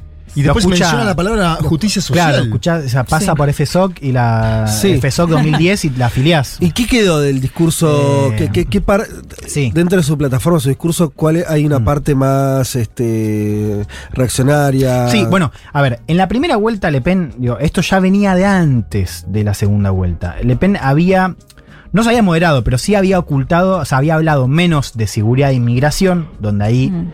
Tiene los condimentos que la hacen ser parte de la ultraderecha a Claro. nivel europeo, ¿no? O sea, un mensaje muy en contra de la cuestión del Islam, eh, una propuesta muy ridícula porque es institucional, que es hacer un referéndum para reducir las ayudas sociales eh, hacia extranjeros, la Ajá. cual en Francia, por el- el- el- la cantidad de recursos ayudas sociales, es un tema de discusión dentro de la ultraderecha, pero apelando sobre todo a esta cuestión de los costos económicos, ¿no? Eso lo venía diciendo en la primera y lo va a hacer de vuelta en la segunda. Un vuelco que dio en, ya en el 2018, ¿no? Cuando después de la elección con Macron cambia el nombre del partido Sí. de Frente Agrupación Nacional y ahí se empieza a moderar, entre comillas, o al menos correr un poco este discurso. Sí, es parte de, de lo que hace Le Pen antes, inclusive. El 2018 fue un hito, efectivamente, porque cambia el nombre del partido, pero ahora vamos a comentar por qué Le Pen ya venía, si querés, en lenguaje psicoanalítico, ya había matado el padre, ¿no? Ahora vamos a ver Claro. quién era el padre, Jean-Marie Le Pen, eh, que fue candidato en 2002 también, ¿no? Con un mensaje y un perfil más abiertamente xenófobo y más abiertamente racista, ¿no? Condimentos que Le Pen desde hace varios años intenta o maquillar o desechar u ocultar. Ustedes hablan de moderación. Vos Esto que me contaste bien, es una frase, es una cita. No, pero Por yo eso- no dije moderación, es, es ocultarlo, ¿eh? Bueno, es bueno. hablar menos. Claro, sí. pero- pero yo no hay- dije moderar, No, está pero bien. me refería a correr un poco ese discurso, era todo el tiempo el planteo del velo en las mujeres musulmanas o no, las inmigrantes, El eje- bueno, correrlo un poco o que no sea lo prioritario de su Gatitos y narrativa. economía, ¿no? El eje Claro. es lo identitario. De- para resumirlo, Sí. ¿no? Podría ser. Sí. Pero todo lo que estamos, lo que estás contando de la cuestión más económica y social. Y vos decís, bueno, la verdad que en eso lo podría afirmar, no sé, Podemos decía lo mismo. Sí. Eh, eso es. Es una, son unas frases ahí que se tiran como. O efectivamente es una derecha. Porque yo lo veo muy distinto a Vox, que no tiene. A ver, o es una derecha que está combinando, está inventando algo. No, pero es. es, eh, yo creo que Francia es un caso muy atípico. No, muy atípico no. Al revés. Es, es el más típico, digamos, donde se ve claramente esta eh, nueva sociología, si querés, electoral en Occidente, donde las comunidades que antes votaban, por ejemplo en Francia, al Partido Comunista, ya votaban a Le Pen en 2017. Sí. digamos. Es, y, y qué pasa en Estados Unidos? En Estados Unidos, en el, en el Midwest, que votaban demócrata en 60-70, Sí. se fue a Trump en 2016. Entonces, eso ya viene siendo parte del mensaje de ultraderecha y también, si querés, de la demografía. O sea, hablamos de sectores obreros con menos educación, fuera de las grandes ciudades. Eso ya es la base de ultraderecha en Europa hace tiempo. En Francia se ve de manera mucho más nítida, digamos, porque también se apoya, si querés, eh, en lo que era el sistema antes, porque digo, la ultraderecha en Francia no nace con, con Marine Le Pen. Digamos, tiene un largo recorrido que arranca, si querés, con mucha fuerza en los 60. Pero era, era de las clases altas esa, esa ultraderecha. No. O sea, tenía base en, en- O sea, tenía votos, si querés, de la derecha católica en sectores rurales de clases altas, pero la historia de la nueva derecha francesa, digamos, que es también de donde viene el discurso de Semur, digo, para sacarlo de Le Pen, Ajá. ya tenía penetración en sectores obreros, lo cual, eso, después de los 90, se hace mucho más claro porque desaparece, digamos, el Partido Comunista y tenés un cambio mucho más marcado hacia la ultraderecha. A lo que voy es que esa apelación a sectores obreros estuvo siempre. Ahora se ve mucho más nítido porque ahora, con, después de los 90, cambió y vos ves los votos, digo, el, el- como te decía al principio, el clivaje eh, geográfico y son los, los clases media alta votando en ciudades a Macron y en sectores obreros fuera de las ciudades grandes votando a Le Pen. Sí. Eh, ¿me Yo te vuelvo a hacer una pregunta porque, a ver, si el- Sí. un tercio del electorado de Melenchón, por más que Melenchón diga, che, a Le Pen ningún voto, y se entiende por qué dice Sí. eso. Un tercio de los votantes, no el 10%, dice, yo voy a votar a Le Pen. Están viendo ahí un una representación que no sé, es- no es solamente identitario, solamente discursiva, lo pregunto, no lo sé. No, es que- o, o realmente dentro del programa de Le Pen hay, o sea, una separación, o sea, un- una un programa con, con condimentos, de- decía, no sé quién, Juanmo, quién hablaba de la justicia social. Sí, sí. Más eh, jugado económicamente. No, es que Ah, sí, lo que digo es que eso ya venía de antes. Ok. Pero efectivamente Claro, es pero así. En un contexto que ahora lo favorece mucho más, digo, porque ahora hay más, más, más inflación, digo, una Sí. situación económica Ella que está hablando de también ponerle plata en el bolsillo a los franceses. Claro, de bajar los Y del otro lado tenés al presidente diciendo van a pagar más ustedes. Tiene Sí. lógica que un tercio de Pero de vuelta, eso, si uno lo mira en, en el, en el marco regional, es, se llama. Ay, no me acuerdo ahora el. O sea, e- es estado de bienestar puro. Claro. La diferencia es. O sea, Le Pen no es menos estado de bienestar. Es mantengamos el estado de bienestar, extendámoslo, pero para los franceses. Total. Digamos. Por eso, eh, eh, entonces. El mensaje económico está, estuvo siempre y está siempre, quizás incluso en esta elección, más todavía. Por eso ahí está el enroque con Melenchón que es, si mirás el programa de Le Pen, de hecho, ahí la, la pregunta es cómo se financia, pero es más ayudas sociales, es un estado de bienestar que justamente cómo retrata eh, Le Pen a Macron, como un tipo antisocial, dice. Ajá. No dice antineoliberal, pero tranquilamente podría, Podría decir eso. Claro. Entonces, eso es parte, efectivamente, del programa Le Pen. Lo que digo es, ya viene siendo parte de la ultraderecha francesa. Digo, no es nuevo y no es nuevo tampoco en Europa. Lo nuevo, creo yo, Juan, es que Sí. no, es, no es. Esta señora ya no es el cuco. Lo pudo haber sido en su momento. Sí. Ya no es el cuco. O sea, cuando salía 66-34 la última elección, Claro. era el cuco Le Pen. Ahora ni, ni los analistas financieros, Mm. ni los mercados, no hay nadie que diga, che, ojo si llega Marine Le Pen al gobierno. Y ese es el peligro que tiene Macron. ¿Qué hace Macron? Digo, para, para ver Sí, también cómo, ¿qué hace está, cómo resuelve eso de irse hacia la izquierda. Macron lo que hace es apelar al frente contra ultraderecha, un poco lo que hizo en Claro. 2017, ¿no?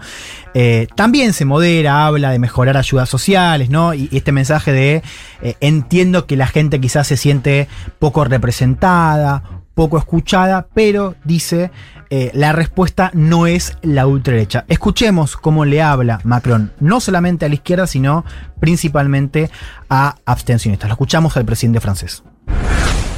Ils se sont tournés vers l'abstention ou le vote extrême, soit parce qu'ils sont en colère face aux inégalités qui persistent, aux désordres écologiques, à l'insécurité du quotidien, à la difficulté de vivre dignement même quand on travaille dur, soit parce qu'ils se sentent insuffisamment représentés, écoutés, associés. Je veux les convaincre dans les jours à venir que notre projet répond bien plus solidement que celui de l'extrême droite à leurs peurs et aux défis du temps. A todos los franceses que se han abstenido o votado a los extremos, ya sea porque están enojados con la persistente desigualdad, con un planeta dañado, con la inseguridad cotidiana o la dificultad de tener una vida decente pese a trabajar duro, o porque no se sienten escuchados o tenidos en cuenta, quiero convencerlos en los próximos días de que nuestro proyecto es una respuesta mucho más fuerte que el de la extrema derecha a los miedos y desafíos de nuestro tiempo, ¿no? Eh, clarísimo cómo comparten el diagnóstico, esto de que hay una buena cantidad del país que no se siente ni escuchada ni representada por la clase dirigente, ¿no? De la cual Macron es parte, no ahora, sino desde hace varios años. A ver, ¿por qué esta elección es distinta a 2017, digamos? ¿Cuáles son los condimentos que la hacen distinta y por qué quizás la apelación de Macron al frente ultraderecha no tiene el mismo sentido? A ver, primero ya no hay más, no, no, no existe más el frente republicano. Digo, ya con los resultados queda claro que el sistema político francés, que ya había, digamos, implosionado en- en 2017, está todavía más roto en esta elección, digamos. Decíamos, ¿Está roto o ya se, ya hay uno nuevo? Porque la sensación es que porque está, está- es la segunda Es elección una que estamos, pregunta. que estamos que yendo al mismo sí. escenario, ¿no? Yo, yo siento que ya hay algo bastante establecido. A mí me encantaba cómo lo describía un, un corresponsal. Qué lástima que el país ahora, porque lo, lo- lo quiero recomendar, que es Que no Marc se puede Bassett. leer más. Es Bassett, es el corresponsal de- del país Sí. en Francia, un tipo buenísimo, Sí. eh, que escribe muy bien, por cierto. Pero claro, lo quiero recomendar, pero ahora el país tiene que pagar. Sí, no, no, bueno, el tipo decía, eh, los primeros años de, de Macron decía, llamó la, la Pax Macroniana, digamos, hablando un poco con un sistema Cierto, político que sí, sí. lo único más, o sea, Macron era un tipo que se logró parar por encima, que una, una imagen además muy personal, o sea, sin cuerpos intermedios, o sea, porque su Sin partido, partido. claro, el tipo tiene mayoría absoluta en el Congreso, pero la verdad es que im- o sea, nadie habla de los diputados de Macron, nadie habla de los alcaldes de Macron, o sea, es un pero al mismo tiempo su figura termina estando eh, por encima y se beneficia de cómo el sistema político, de cómo los partidos tradicionales no se han eh, reconstruido. Digamos, es interesante lo que me decís vos. ¿Qué tenés ahora? Porque un poco se repite también el 2017, digamos. Con la diferencia de que la centro derecha que había sacado 20 puntos en 2017 ahora saca menos de 5. ¿No? Entonces Macron, que además gobernó con un presidente de centro derecha, termina absorbiendo, o sea, se termina comiendo la centro derecha. Y el Partido Socialista ya que casi que no existe, digamos. Existe porque sigue tiene alcaldes, todo, y es un partido importante, pero saca menos del 2% de los votos, digamos. Con la alcaldesa de hace unos años de París. Eh, creo que es interesante esa pregunta de, bueno, ¿qué tenés ahora? Entonces, por eso también, con las tres opciones que tenés, digamos, y un poco lo comentamos, Melenchón tiene votantes que, según encuestas, un cuarto irían para Le Pen, o sea que no están asustados, si querés, y que inclusive prefieren no votar antes que votar a, a Macron. Sí. O sea, esa apelación de Macron ya no tiene el mismo impulso No, que tenía claro. antes. Eso es lo primero. Lo segundo es que a diferencia de 2017, Macron ya gobernó. Gobernó cinco años. Y no le fue muy bien, digamos, la evaluación no es muy positiva. Una gestión marcada y atravesada por, ¿se acuerdan? Claro, nos quedó atrás. Pero los chalecos amarillos, prepandemia, que fue un estallido Sí. terrible y muy sintomático también de esa desconexión de la Francia periférica, como decían unos académicos, hay la Francia que no está representada por la elite de París. Bueno, Macron, eso atravesó mucho la presidencia de Macron y por supuesto también la golpeó. O sea, Macron venía, fue como el descenso de Júpiter, como le decían a Macron, Claro. ¿no? Como el- lo bajó de un ondazo. ¿Te acordás que cuando vino acá al G20, eh, lo fue a buscar uno con un chaleco amarillo en esa etapa? Cierto. Qué divertido, la Argentina siempre. Cierto. Con lo cual, ese retrato que hace Le Pen de Macron como un presidente que no gobierna para la mayoría, que gobierna para los ricos, bueno, por supuesto tiene mucho más asidero, porque en estos cinco años lo que hizo Macron se le parece mucho a esa caricatura eh, o a esa narrativa que eh, impulsa Le Pen. Y lo tercero es un poco lo que decías vos, Juan, que es el tema del factor Eric Zemmour digamos, este candidato mucho más radical y sin pelos en la lengua, donde los medios franceses pusieron todo el foco, ¿no? Como el nuevo candidato de ultraderecha, tuvo un efecto no deseado, si querés, que es que moderó a Le Pen. Le Pen, comparada con Semur, aparece como una candidata menos extremista, más seria incluso, que era Sí. el gran mote que tenía Le Pen en 2017, que es una candidata que, cuyos números no cerraban, tampoco cierran ahora, pero claro, la, ¿Qué los números? medios- los- la- el programa económico, Ah. y esto que te decía, el referéndum para cortar ayudas eh, extranjeras, Sí. eso es inconstitucional, no, no existe, no, no, no, no, no, puede, o sea, tiene que tener una, una mayoría en el Congreso que no la tiene, o sea, no, no, no, no camina, digamos. Pero claro, eso que había aparecido muy fuerte en 2017, ahora con el- la llegada de Semur, y también tenemos que hablar de la cobertura mediática, como decías vos, digamos, nadie ha hablado de Melenchón, eh, de- se dejó hablar del, del miedo de Le Pen, se concentró todo en Semur, y claro, eso lo aprovechó también Le Pen, que como decía bien Leti, también estuvo intentando ya hace varios años eh, despojarse de la imagen, si querés, más extremista de su partido y de A su figura. diferencia de Semur, que fue multado, entiendo que varias veces Mm. por incitación al odio racial por las bestialidades que decía al aire, porque era, es un medio periodista, escritor. Mm. Sí, total. Y, mm, y pensaba que además un Semur que sí le habla más a la ultraderecha, más elitista, quizás más Claro, eso que decía Fede. digamos, digo, de- claro, que de es la muy más claro, o sea, popular. esa, esa ultraderecha más, más conservadora, más la derecha católica francesa. Se fue a Zemmour. Claro, que de hecho eso es parte también de la interna dentro de la ultraderecha francesa, porque Marion Marechal, que es la sobrina de. Hay una disputa Sí. acerca de. de- de- Que lo apoyó a Zemmour. Claro, la sobrina de Le Pen, que también se, se proyectaba como heredera del padre, una mina que además es invitada a los foros de ultraderecha con los Bolsonaro, por ejemplo, Ajá. apoyó a Zemmour Claro. antes que a Le Pen, Claro, diciendo esto de que Le Pen se había vuelto socialista. Claro. Bueno, viste que por eso yo te preguntaba cuánto, porque el, el giro suena un poco real en términos de que, que empieza a representar a un sector Sí, sí, de los es que, que les va hace. mal. Entonces, viste, eh, esos posicionamientos durante un tiempo pueden ser medio chamullo. Ahora, si se vuelve estructural, bueno. Sí, bueno, es que la- eh, vos tenés varios casos en Europa donde los bastiones que solían votar a la socialdemocracia o al Partido Comunista, si es en el caso de Italia, ¿no? Digo, o, o Francia, donde el, donde el PC tenía mucha más. Alemania mucho más- también, ¿no? Alemania. Sí, Alemania es más, socialdemócrata, pero, pero también vale el caso. Alemania, claro. Claro, ¿no? Eh, muchas de esas bases se fueron a la ultraderecha. El caso francés es, es más interesante, si querés, porque lo concentra más todavía, ¿no? Es, es más claro. Eh, te iba a hacer. Ah, esta pregunta te iba a hacer. Eh, por ahí podemos ir cerrando con esto. ¿Está jugando o no está jugando la guerra en Quiero que eh, vayamos la ahí. elección de Francia? Sí, Vayamos bien. a eso. Eh, lo comentamos la semana pasada. Macron, fíjese la, la dinámica, ¿no? Y también para entender como contexto, esta es la primera gran elección en Europa después de la guerra. Bueno, Claro. bueno, después de que arranca la guerra. guerra, ¿no? claro. Macron que cosecha esta imagen de diplomático que se junta con Putin y que Mm. hace todo para zafar de la guerra, ¿no? Eh, ahí cosecha votos, digo, cosecha, claro, una vez que pasa eh, ese momento, el foco se corre a los costos económicos. Y ahí es donde el mensaje de Le Pen empieza a resonar más, ¿no? Esto de quién paga los costos de la guerra. Por eso, Le Pen, desde el vamos, eh, se. mm, Estuvo en contra del, del boicot a Rusia, Claro. digamos. Eh, y lo volvió a decir. Es interesante cómo Ah, bueno, entonces ahí hay una gran diferencia. hay una gran diferencia. O sea, Le y Pen- con OTAN también, ¿no? Claro. Fuerte, dis- Eh, fuerte distancia escuchemos, con el tema de escuchemos OTAN. lo que decía Le Pen y voy cerrando Dale. con esto, pero lo que decía Le, Le Pen respecto a la guerra ruso-ucraniana y cómo ella se opone a aislar a Rusia. Dès que la guerre russo-ukrainienne sera achevée et aura été réglée par un traité de paix, je me prononcerai en faveur de la mise en œuvre d'un rapprochement stratégique entre l'OTAN et la Russie, comme cela avait été naguère envisagé.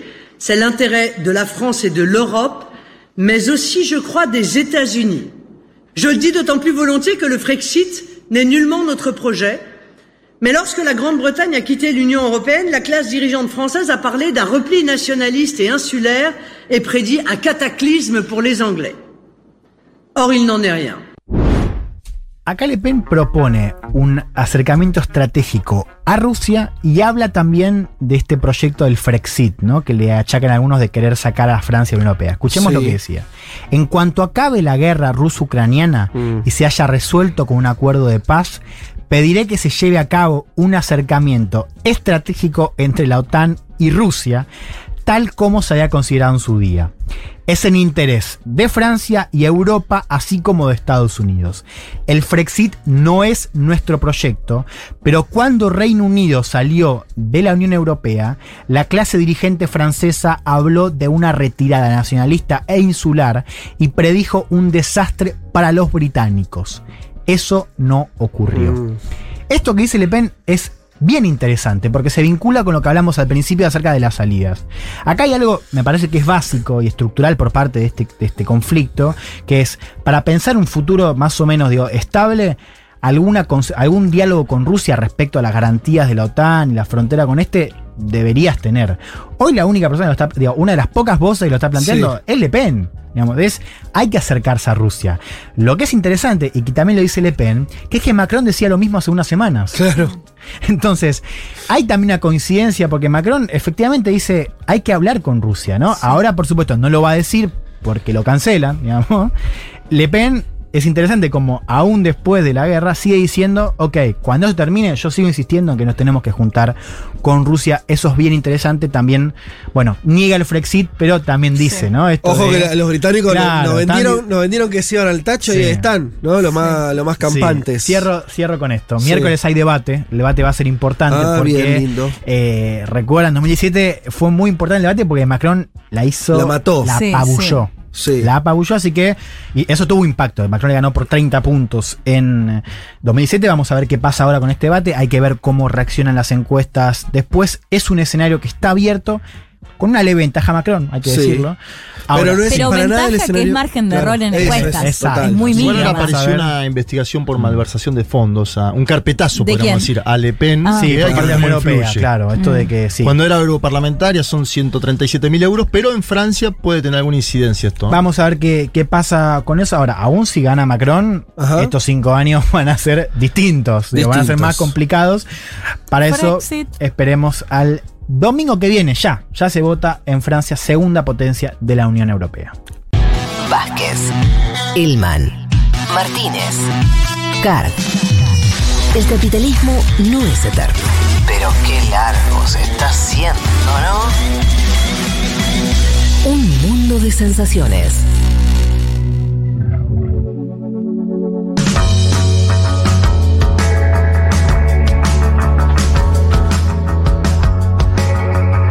Como les dijimos al inicio del programa, íbamos a estar conversando con el amigo Fernando Duclos, alias Periodistán, quien se encuentra en la India. Fer, ¿cómo estás? ¿Cómo anda, Fede? ¿Todo bien? Un abrazo para todos y todas por ahí. Eh, espectacular. Bueno, tenemos un poquito de delay, así que nos vamos a tener que, que- que esperar, pero así es un segundito nomás. Creo que vamos a poder conversar bien. Eh, les contamos entonces a, todos los oyentes, los que no lo sepan, todavía vos estás desde hace, desde febrero, estás en, la India eh, y estás mm, también, eh, bueno, en tus redes, como siempre, contando en tus hilos de qué va el viaje. También quiero decirlo ahora, lo vamos a repetir después, eh, en, eh, produciendo audiovisuales, videos para el canal de YouTube de Futurock, te encuentran ahí, si entran al canal de, de Futurock y, y ponen periodistán en la India o la India, van a encontrar eh, los, eh, los videos que están buenísimos y donde se, se muestra un poco el viaje que estás haciendo, si no me equivoco, llevan tres videos que, que subimos. Y si tuvieras, nosotros conversamos mucho antes de que empezaras el viaje, Em, fuiste a un país que también es un continente, es una de las grandes potencias, decíamos también al inicio del programa, ahora también con la guerra de Ucrania volvió también a revalorizarse el lugar de la India del mundo, pero me interesa que nos cuentes con qué te encontraste, qué fue lo primero que, que te impactó y... Bueno. Decime. A ver, eh, al igual que como había hecho en mi anterior viaje por Medio Oriente y también por África, antes de salir, leí un montón, leí sobre el hinduismo, leí sobre las costumbres, leí sobre la gente, leí sobre los diferentes estados y te lo juro, ¿eh? nunca, nunca, nunca en mi vida algo me había resultado tan sorprendente, tan intenso, es decir, nada de lo que uno pueda leer antes sobre la India, este país, que en realidad, como bien dijiste, es un continente, porque a ver, tiene 1.400 millones de personas, más que toda América junta, desde Estados Unidos hasta Argentina, dos veces más que Europa, con lo cual cada provincia de India, cada estado es literalmente un país diferente, o sea, no es lo mismo estar en Kerala que en Uttar Pradesh, en Kashmir o en Goa, digo, son cuatro países, por decirlo de alguna forma diferente, aunque obviamente todos pertenecen a India, ya sea por el hinduismo, por la historia en común, etcétera. Pero a ver, el aeropuerto de Delhi aterriza el avión, uno baja, se toma el subte y ahí ya se encuentra con un golpazo total y absoluto de la intensidad de la India. A ver, es como mucha gente dice, es un país que amás u odias al menos en el primer mes. Después, yo ya estoy un par de meses ya, uno se empieza a acostumbrar, empieza a ver los, eh, las cosas con otros ojos, la sorpresa inicial deja paso a unas sorpresas diferentes, tal vez más detalladas, no tanto el inicio, pero lo cierto es que el hecho de llegar a Delhi creo que para cualquier persona en el mundo es uno de los golpes más intensos que puede recibir, pero no digo golpe en el sentido de algo particularmente malo, ¿no? Porque generalmente asociamos la palabra con eso, con algo que te lastima, sino un golpe en el sentido de decir, wow, no estaba preparado para esto, o sea, no estaba preparado para ver la enorme cantidad de gente que hay por todos lados, al punto de que a veces uno no puede respirar, digamos, de la gente que hay, de nuevo, 1.400 millones de personas. Es un país tremendamente rico, lo diría opulento incluso, a ver, tiene bombas nucleares, tiene algunas ciudades como Bangalore, que son polo tecnológico mundial. Lo que pasa en Bangalore medio que está a la vanguardia lo que pasa en el mundo respecto a información y tecnología, pero al mismo tiempo también es un país en el cual vive muchísima gente muy pobre, y digo, un nivel de pobreza que de nuevo, no sé si todo el mundo está preparado para ver gente muriéndose en la calle, lo digo así de una, y es un país en el cual medio que la vida es está ahí, es lo que es. Yo cuando fui a Afganistán, y lo cuento en el libro, sentí como un cachetazo de, Mm. de pen- de- de ver que no había nada que no fuera real. O sea, todo lo que pasaba en la vida pasaba ahí, en la calle. Lo bueno, lo malo, los olores, los colores, los gritos, los sabores, todo era ahí. No había nada con marketing, no había nada empaquetado, no había nada, eh, azu- em, ¿cómo, ¿cómo se dice? Edulcorado. Bueno, India es eso, pero a la décima potencia. Está ahí, ves todo, ves, ves lo que sucede, la vida, la muerte, un olor riquísimo a incienso y a los dos metros un olor terrible a cloaca. Bueno, todo así, todo así, todo el tiempo y es una intensidad 24 por 7 que claro, al principio sentís que pasó un día, pero pasó un mes en realidad. ¿Dónde estás ahora? Mira, en este momento estoy en Kerala, en el sur de la India, un estado muy particular por dos cosas. Primero, es el estado de India gobernado desde hace mucho tiempo el por el Partido Comunista. Yo hoy, por ejemplo, iba caminando por la calle y ves las las, eh, banderas del Che Guevara, eh, eh, grafitis con la hoz y el martillo por todos, absolutamente todos lados, como si no estuviera medio en la Unión Soviética, pero es un lugar con playas, o sea, es medio el, el, el trópico comunista y al mismo tiempo es un lugar en el que son fanáticos 100% de Argentina, ¿viste? Argentina, América, o, o es ideal que salen esos videitos de gente festejando por Argentina Sí. y demás, bueno, es acá. Así que medio que digo que, que soy argentino y acá más que en ningún otro lugar se abren todas las puertas. Qué lindo. Y a ver, pará, eh, confirmame esto o, o des- desarrollarlo más. Vos ves que, o sea, el gobierno del Partido Comunista hace mucho ese Estado, pero vos decís que, que además eso como que lo ves respirar, esa cuestión de, de izquierda, de simbología, además, eh, como algo popular en la calle misma. ¿Cómo es eso? A ver, eh, yo un día estaba hablando con, con un amigo indio y le estaba contando que Argentina es un país muy particular porque respira política un poco, que es algo que no sucede en muchos Claro. otros países de Sí, sí. Latinoamérica. Por ejemplo, Argentina es medio un caso extraño que vos ponés la tele a las 10 de la noche y no están dando la telenovela, están Sí. dando un debate sobre si hay que aprobar tal ley o sobre lo que hizo tal senador. Bueno, pasa eh, en Argentina y cuando yo dije esto, mis amigos indios me dijeron, ah, no, en India también es así. Nosotros amamos la política y es cierto, a ver, la política acá se respira en todos lados y lo que hay es, como dije antes, muchas lógicas muy diferentes de acuerdo a cada estado. Por ejemplo, a ver, el estado de Tamil Nadu, que es otro estado del sur de India, que es donde vive el pueblo tamil. Es muy común que en el estado de Tamil Nadu grandes estrellas de la industria cinematográfica tamil, que es gigantesca, aunque nosotros no la conozcamos, se presenten después de terminada su carrera cinematográfica a las elecciones y las ganen. Tienen una larguísima trayectoria de estrellas del cine tamil que se llama Kollywood con K, presentándose después a las elecciones. Bueno, lo que pasa en cambio en Uttar Pradesh, que es otra provincia, es algo completamente diferente. Suelen ganar partidos con tradiciones hinduistas, un poco más cercanos a, a la religión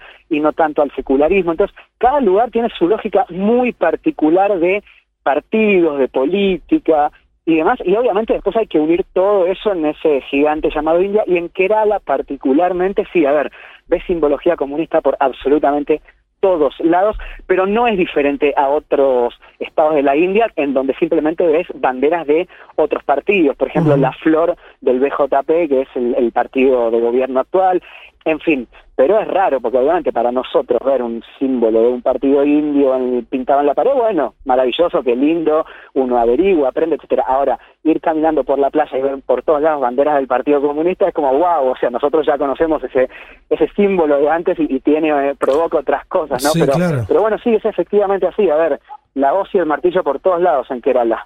Fer, eh, y a- al margen de Kerala, esto que contabas de, ¿cómo estás primero? Eh, que contabas de cua- qué pasa cuando decís que sos argentino. ¿Qué pasa en el resto de India? ¿Ubican a la Argentina? ¿Qué, ¿Cuál es el, por ahí si, si es que te hacen alguna referencia? ¿Cómo se da esa situación?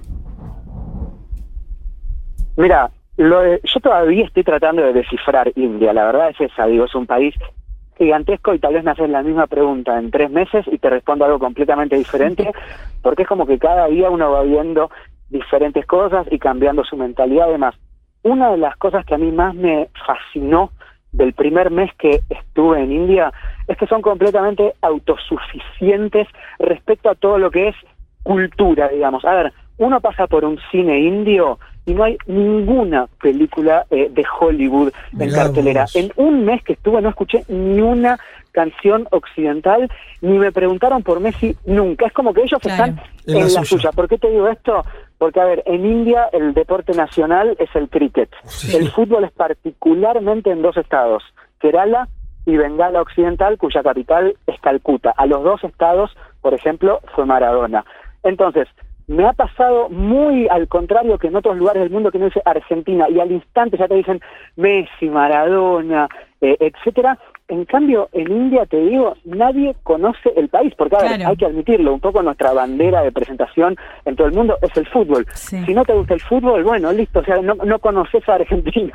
Y la verdad es esa. Eh, entonces, nada, con esa introducción que te hacía de que la gente medio que los indios, a ver, siempre hablamos, no se puede generalizar en un país de tanta gente, pero te hablo de lo de lo que vi y de la gente del cotidiano. Es obvio que hay una élite que viaja a Europa, etcétera, etcétera, etcétera, pero a ver, en el cotidiano la gente no tiene la menor idea de dónde es Argentina, pero porque tampoco mucha gente no escuchó, qué sé yo, yo estaba en Irán, entraba a un barcito y estaban pasando despacito, ¿se entiende? Bueno, Sí. en India no me pasó nunca, nunca, nunca, siempre música india. Entonces, digo, es obvio que aún así conocen despacito, ven series en Netflix, etcétera, pero a ver, es un país de, con tanta gente que no necesitan buscar afuera, la verdad es esa. Y además tienen identidades muy particularmente definidas. Digo, el tamil mira cine tamil, el que vive en el estado de Telangana mira cine en idioma telugu, el que vive en Kerala mira cine en estado ma- en, en idioma malayalam. Entonces, bueno, entre tantas identidades particulares y después la de la gran India que acoge a todas, lo cierto es que mucha gente no tiene idea, y menos que menos Argentina, que lo Claro. cierto es que en el concierto mundial no es un país importante. Así que bueno, eso me en algún punto no me favorece porque nadie conoce de dónde vengo, pero por otro lado es fascinante, digo, que ver un país que, que realmente Sí, sí. puede vivir con lo suyo, ¿no? ¿Qué hace Fer? Acá Juan te, te saluda. Juan Elman, para diferenciar los, los Juanes. Entonces, Juancito, Eh, ¿todo bien? Sí, un gusto, un gusto escucharte y conversar al aire. Te quería preguntar un poco por, por la cuestión religiosa. Digo, vos venís de un viaje donde el Islam estuvo muy presente. Y India sabemos que está gobernado por un partido que tiene esta visión del nacionalismo hindú, ¿no? Eh, con un vínculo bastante complejo y tenso con las comunidades musulmanas de allá. Vos, eh, en, en estos meses que llevas de viaje, ¿pudiste notar algo de esa tensión?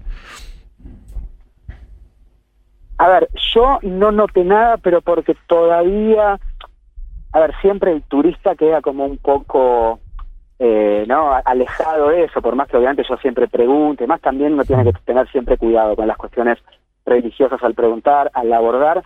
A la mayoría de gente que yo le pregunté, además, es gente que puede hablar inglés, con lo cual, bueno, tiene cierto nivel educativo, económico, universitario, etcétera, que hace que la cuestión eh, de las religiones y más que nada esta, podemos decir, esta rivalidad, si es que la palabra cupiese entre el hinduismo y, y el islam, no lo entienden, no les gusta, les cae mal. Un amigo, por ejemplo, los primeros me- meses me decía, a ver, somos 1.400 millones de personas. Si vos ves cualquier calle de India, las casas están pegadas, pero digo, cuando digo pegadas no es que están cerquita, están pegadas. Es imposible que no conozcas a personas de otras religiones, de otros credos. Pues no te queda otra que, que ser amigo, amiga. Es, es cierto que existe esta división y que está acentuada y más que nada particularmente también porque este año en India es año de elecciones. No es año de elecciones presidenciales, pero a ver, por ejemplo, hubo elecciones por el Parlamento de Uttar Pradesh. Uttar Pradesh tiene 200 millones de personas y es solamente una provincia. Entonces, bueno, es obvio que hay movilización, digamos. Entonces, mucha gente lo que dice es que estas esta suerte de disturbios que a veces se presentan comunales ¿no? y, Sí. e interreligiosos, eh, nada, a veces son se, se notan más en los años eleccionarios, como si quisieran decir entre líneas que están un poco preparados. Pero a ver, eh, es agarrar cualquier diario de India, cualquier día, por ejemplo, hay un montón de, de diarios que tienen perfiles de Instagram, ¿no? Que, que los hacen mucho más cómodos para nosotros para leerlos y ver las noticias. Por ejemplo, ayer fue el día de Hanuman. Hanuman es un dios hindú con forma de mono. Bueno, nada, la gente lo, lo adora, le deja ofrendas y demás. Y por ejemplo, yo acabo de ver un videito ahora, antes de hablar con usted, en el cual se ve una gran procesión hinduista de Hanuman y de repente hay un grupo de musulmanes subidos a una tarima y los musulmanes reparten flores a los hinduistas como siendo parte de la celebración, se abrazan. Ah, y otro video que hacía mucho calor y también había, había hindúes repartiéndole agua a los musulmanes que estaban haciendo el Ramadán. Entonces, uno ve eso y es noticia. Lo cierto es que es noticia porque también ve otras noticias que son disturbios en tal pueblito, en tal lugar, cuando una procesión hinduista se cruzó con un musulmán que les hizo señas y no sé qué y demás. Entonces, es cierto que el tema de las religiones es un tema muy importante en India, pero de nuevo, depende mucho de cada estado, de cada lugar, del nivel socioeconómico de la persona, de dónde vive, cuáles son sus expectativas. Pero de nuevo, a ver, si vos agarrás cualquier diario de India, de 10 noticias que veas, dos o tres van a ser de eh, no sé cuántas, cuatro o cinco van a ser sobre religión y generalmente van a ser sobre esto, sobre in interacción entre hindúes y musulmanes. En muchos casos buena, en otros casos no tanta, pero sí, a ver, el, el, tema está ahí. Lo cierto es que el tema se siente. Fer, ¿cómo estás? Te saluda Juan Manuel. Aprovecho para decirle a las y los oyentes que están muy buenos los episodios que se fueron subiendo. Vi algunos, vi el primero, por ejemplo, que le está cebando un mate a Dinesh ahí en Nueva Delhi. Eh, me pareció muy interesante la, lo argentino ahí. También te vi con muchas cosas de huracán, pero bueno, no me voy a meter en ese tema. Te pregunto por Varanasi, esta, esta ciudad de los crematorios a cielo abierto, Ah, que vos decís cada cinco pasos, que nos cuentes un poco qué viviste de eso, porque nosotros por ahí lo vimos en términos informativos cuando fue eh, la pandemia del COVID y el pico de COVID que tuvo la India, que se veían crematorios a, a cielo abierto en, en diversas ciudades, pero ahí aparece el testimonio de un voluntario que se le hacen masajes a los cuerpos, que después se los lava para purificarlos, que se los afeita, que se los quema. ¿Cómo es ese proceso y qué tan flashero es mirarlo ahí?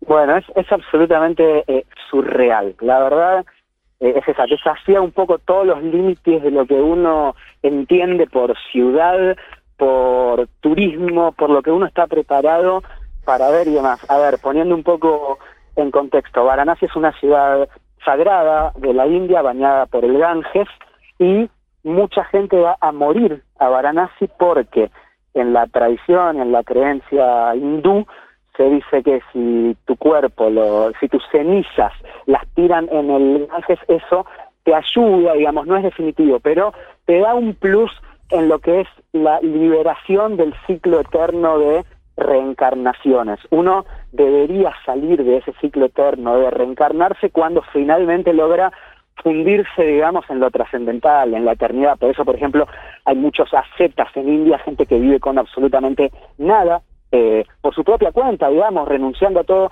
a propósito justamente con ese objetivo, eh, hacer una acción o mostrar que ya lo material no importa Mm. y que ya estás preparado para fundirse con etapa. lo supremo. Bueno, se supone que, que si a vos te, te, te creman en el Ganges, te creman en Varanasi y después tiran tus cenizas al Ganges, tenés más chances de que eso suceda. Entonces, bueno, va mucha gente a, a morirse ahí, a esta ciudad, al río. Entonces, la verdad que es tremendo, tremendo, primero porque los crematorios son al aire libre, no hay un lugar, a ver, hay dos lugares en particular, pero no son lugares cerrados. Entonces, nada, vos, por ejemplo, vas, te compras un licuado de banana, que dicho sea de paso, India tiene una grandísima tradición de lácteos, Mm. pensemos en las vacas, por ejemplo, ¿no? Que, que, que no les comen la carne, pero justamente también porque él, todo tiene mucho más tiempo para darles lácteos. Entonces, te compras un helado, vamos a suponer, o un licuado de banana, y mientras estás tomando el licuado de banana, te sentás en un rat, que es como una suerte de escalones que conducen al río y es donde sucede todos estos crematorios. Y nada, estás tomando un licuado de banana mientras al lado tuyo ves eh, un brazo descomponerse en el fuego. O sea, es una locura total y absoluta. Y nada, la vida sigue, digamos. La primera vez que lo ves no lo puedes creer y a los 20 minutos te estás tomando el licuado y charlando con alguien mientras al lado tuyo, pero al lado, ¿eh?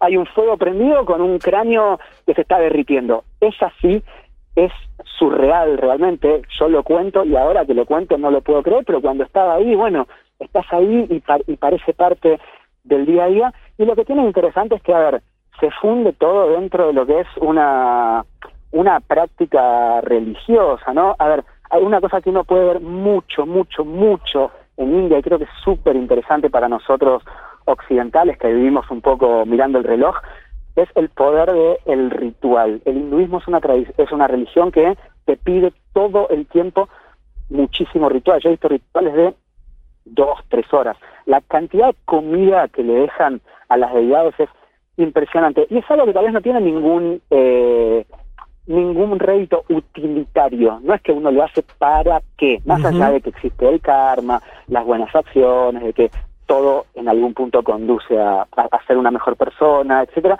Pero digo, todo el tiempo, todo es ritual y ni siquiera es necesario ir a los templos. Vos vas caminando por la calle y abajo de un árbol hay una estatuilla de Ganesha, por ejemplo, que es el dios elefante, ¿no? Que, que trae buena suerte.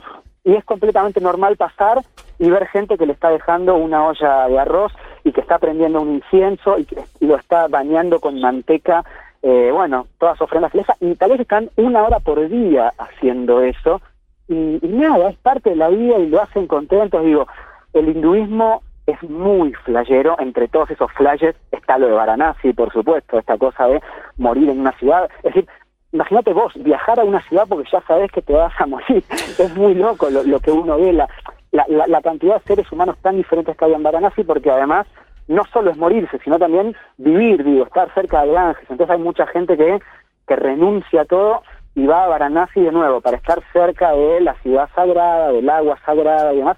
Yo he visto, por ejemplo, una persona que llevaba un cuenco colgando, pero el cuenco era la mitad de un cráneo. Y esta persona solamente comía y bebía lo que le lo que le daban la gente, porque él no, no- no manejaba dinero ya, lo que la gente le daba eh, eh, de comer y él Sí. ponía todo en el, en el cráneo, en el cuenco que se había pegado y solamente se alimentaba si era de ahí. Y esta era una forma eh, de recordarse todo el tiempo a él mismo que contra las tentaciones materiales que este mundo nos muestra todo el tiempo, todos en algún momento vamos a hacer ese cráneo del cual él estaba comiendo. A ver, es un poco fuerte, sin duda que yo también pienso un poco lo mismo, pero no sé si, si llevaría la vida que lleva él. Ahora, todo en última instancia tiene una razón medio eh, religiosa y también fundida con, con la vida cotidiana, ¿no? Estamos hablando con Fernando Duclos, periodista, que nos está contando su viaje a la India. Él está ahora allá. Lo que vos nos contás, o sea, me, me queda una sens- una sensación como de, de, mm, Le decimos religión, pero me, me parece como, como si fuera una vivencia mística, o sea, muy cercano a lo místico, ¿no? Como, y un vínculo, por lo que vos decís, de estas experiencias también de- de personas eh, eh, no, no tan institucionalizado, sino como un vínculo muy personal de esa vida mística con los seres humanos, ¿no? Como pareciera que, que eso es un poco lo que, lo, que lo que estás experimentando vos, al menos. Sí, sí, concuerdo que se establece un vínculo muy, muy, muy personal, muchas veces no mediado tanto por la institución. De hecho, Es- no hay un papa hinduista. Claro. Por eso también a veces te provoca esta proliferación de gente con pergaminos bastante dudosos que dicen que son nuevas encarnaciones de etcétera, etcétera. No hay una institución centralizada, así como tampoco hay un solo hinduismo. De hecho, de nuevo, 1.400 millones de personas con miles de dioses.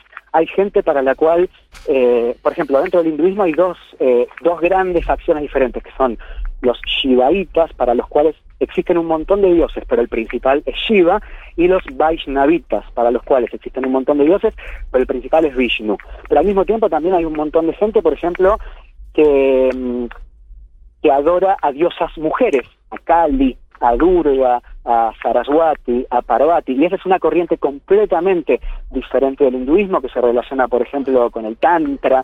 Hay gente para la cual el principal dios es Ganesha, el, este, eh, con, con forma de elefante. Digo, hay gente que te dice que el hinduismo es politeísta porque adora a un montón de dioses y diosas, y hay otra gente que te dice que en realidad es un monoteísmo, porque hay un solo ser supremo del cual se derivan todas las representaciones y deidades diferentes. Che, Digo, Fer, me parece eh, que sí es algo que tiene que ver mucho con la persona. Digo, uno entra a cualquier casa hindú y hay un santuario, pero después hay un montón de tipos de hinduismos diferentes. Eh, Fer, ¿qué. Primero, dos preguntas como para ir cerrando. Eh, ¿Cuánto tiempo más va a durar el viaje? Y si tenés algún punto al que vas a ir próximamente y estás como esperando conocer eh, especialmente ese lugar. Bueno, tengo, ya llevo dos meses y un poquito más, de los cuales un mes estuve en Sri Lanka también, que es otro mundo completamente diferente, budista, pero bueno, obviamente que es un país de 20 millones de personas, mucho más, más chico que la India, pero podemos hacer un día otra charla sobre Sri Lanka en particular. Y a ver, algún lugar al que estoy esperando para ir. Bueno, me interesa, por ejemplo, ir a un lugar en Kerala, donde estoy ahora, que se llama Malapuram, que es una ciudad a la que no va nadie, no va ningún turista, pero según vi son directamente ya fanáticos de Argentina, o sea, murales de Messi pintados en todas las paredes, gente que sale con la bandera. De hecho, conocí un chico de Malapuram y me dijo, escúchame, llega al lugar, entra a un bar, decir que sos argentino y se acabó, o sea, ya está. Ah, Ya bueno, hay un lugar que nos el quieren ahí. fuerte. lugar, porque además es gente que que, que, que nunca vio a, a ningún argentino, la verdad es esa, Claro, por la tele. Hoy me presenté con uno y me dijo, sos el primer argentino que conozco, Messi, Maradona, mucho Che Guevara también acá, porque estamos en un lugar eh, que gobierna el Partido Comunista, y, y me abrazó. Entonces, sí, a ver, me gustaría ir a ese lugar, y ese lugar después está muy cerca de Bombay. Yo no soy un gran fanático de las ciudades, y lo cierto es que las ciudades indias te abruman completamente, son gigantescas, no respirás nunca, pero a ver, Bombay es de las ciudades más pobladas e importantes del mundo y un par de días tengo que estar. Así que bueno, esos son tal vez los próximos lugares así que me llaman la atención. Eh, Fer, vamos a hablar más seguido, hagamos eso, me parece que no, no, si no nos queda como conversaciones que, deberían durar, no sé, una hora más, tendremos que estar hablando de, tu viaje. Eh, eh, charlemos más, más seguido, pode- podemos este, ir eh, siguiendo también tu recorrido un poco más de cerca y que nos cuentes alguna cosa también más en profundidad, está bueno. Me quedo con muchas preguntas, seguramente los chicos también. Eh, ahora son ya como las 10 de la noche, ya en la India, así que supongo que dentro de poco ya, ya te vas a, a ir a dormir.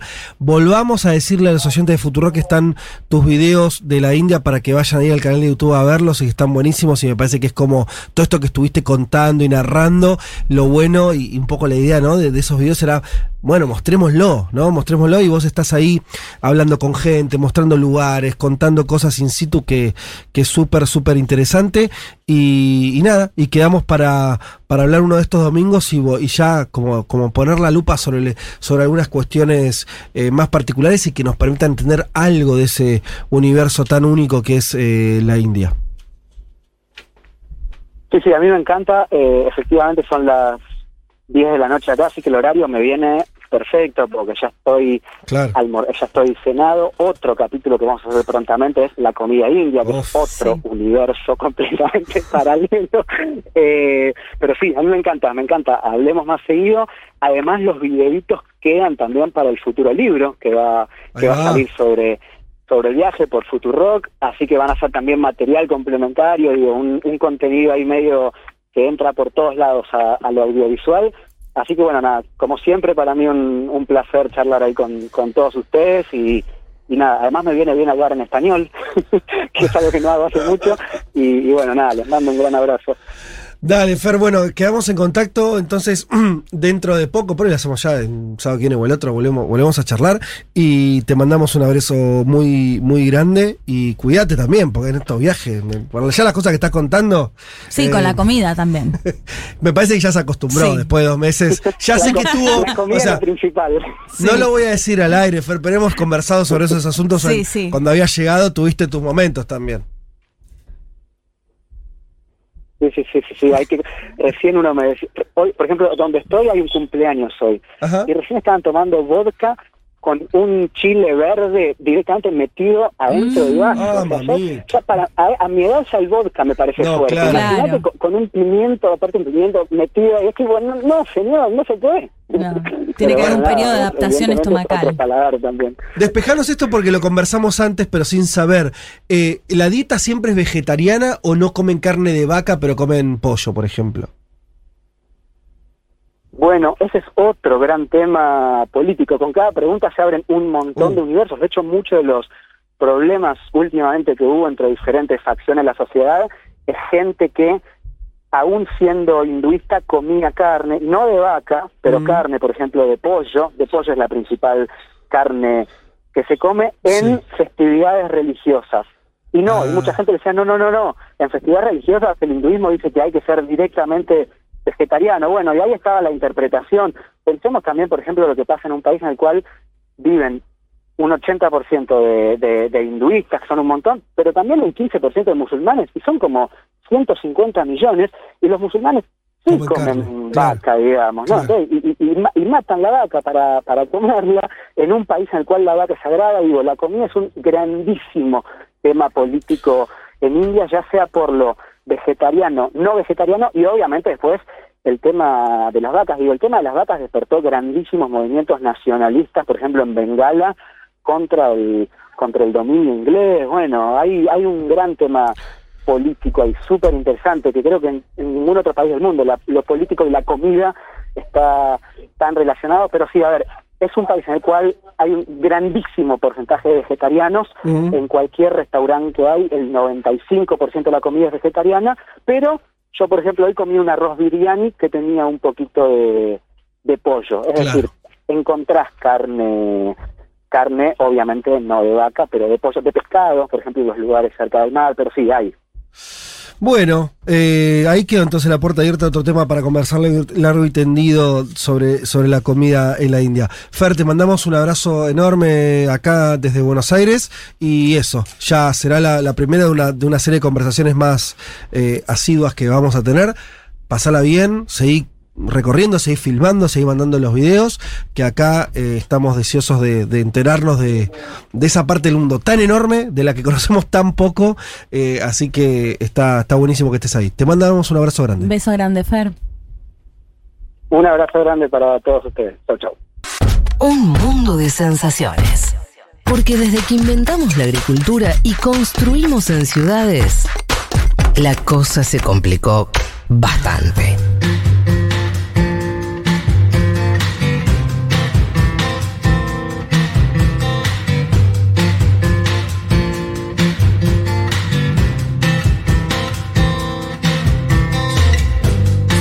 Wow. ¡Wow!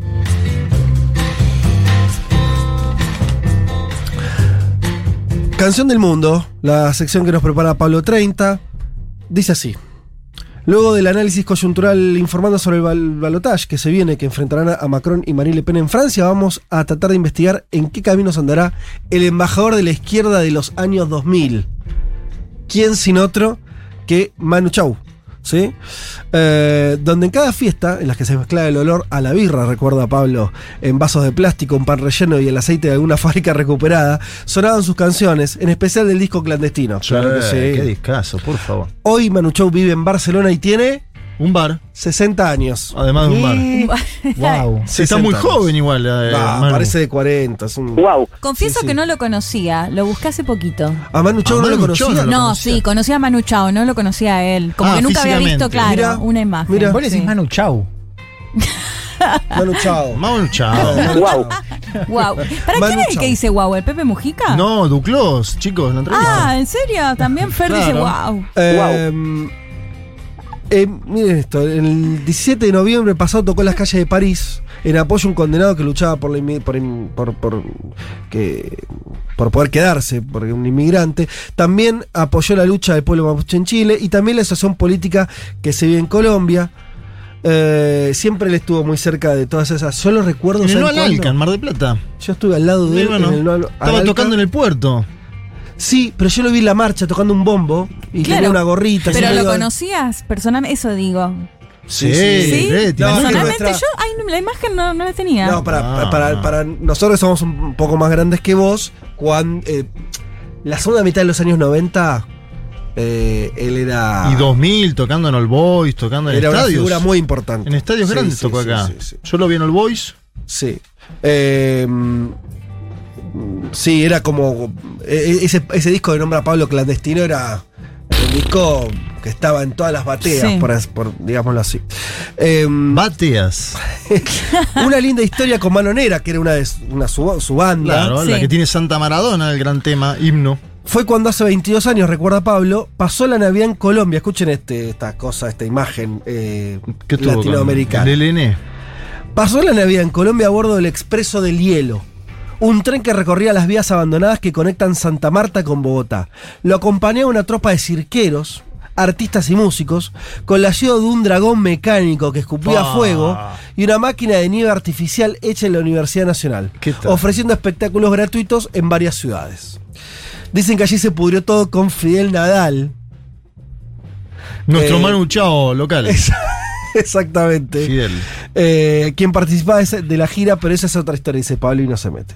El año pasado se cumplieron 20 años de su disco Estación Esperanza. Otro también así, muy, muy mega Próxima. Estación Esperanza. Y por eso vamos a escuchar una canción que me refleja, que refleja la opción que tienen los franceses hoy. Infinita tristeza, Uh, dice mirá la Pablo. línea que bajó, ¿eh? Bajó una línea política. Fuerte. Eh, vamos a escuchar entonces ese, ese tema. Ahí va. Que diga, Pablito, si es melonchista. Sí, Melon- Chers amis lointains ou très proches, habitants de tous les pays et de tous les continents, dans quelques minutes, un puissant vaisseau cosmique m'emportera loin dans l'espace. J'ai peine à décrire ce que j'éprouve, mais il me semble que j'ai vécu toute ma vie dans l'attente de ce moment-là.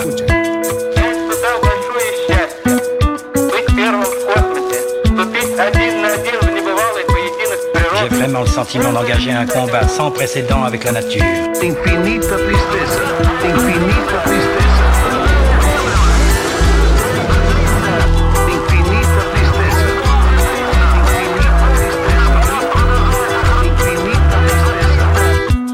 Le moral est bon, je poursuis le vol. Tout va bien, l'engin fonctionne normalement.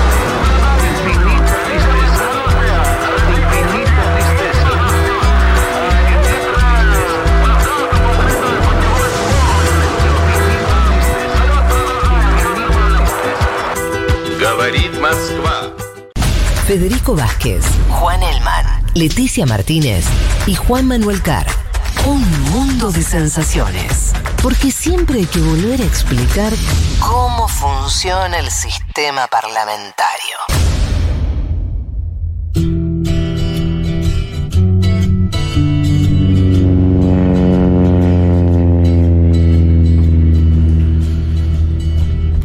De la India con Periodistán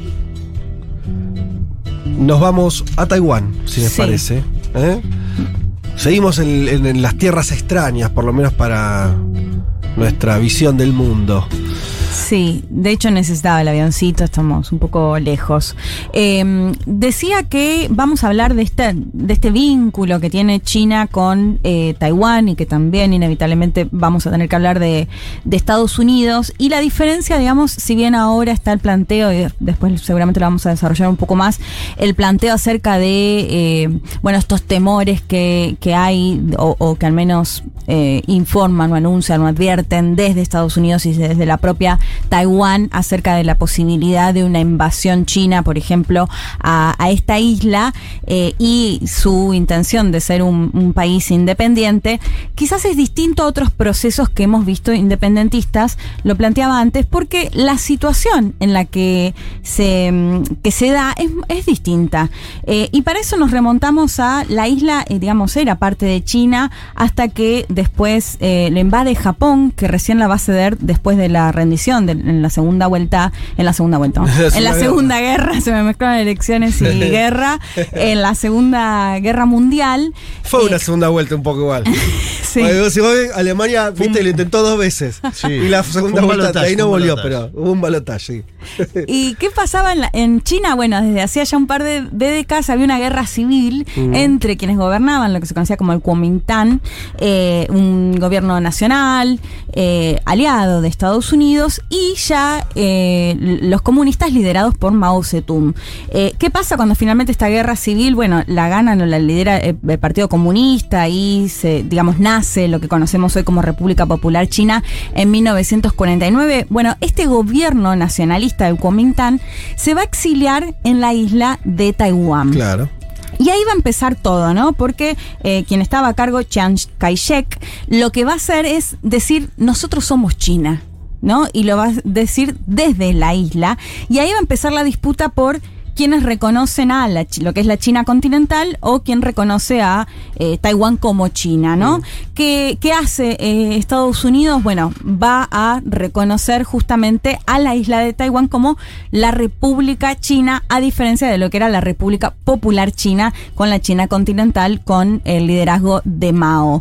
Eh, y esto va a ser clave porque justamente eh, va a estar representado incluso en Naciones Unidas, eh, el- lo que sería, digamos, el, territorio de Taiwán. Y esto se va a mantener así, o sea, que, los países van a reconocer a a la, a la China, República China eh, de Taiwán, hasta los 70. Eh, de hecho, se da bueno, una situación particular que cuando Chiang Kai-shek eh, instala este gobierno en el exilio, van a viajar además millones de empresarios, Claro. militares y demás que, eh, bueno, también se van a ir, por supuesto, con la llegada del Partido Comunista eh, al poder. Eh, lo que van, lo que va a pasar, les decía, van a, a aplicar la ley marcial hasta 1987. De hecho, bueno, ahí va a haber toda una situación de qué pasa y violaciones de derechos humanos que, que se cometieron en esos años. Pero al margen de esta situación, lo que es relevante es que durante varios años se mantuvo esto de no reconocer el liderazgo de eh, Mao Zedong incluso en Naciones Unidas. Y esta situación va a empezar a cambiar recién en los 70.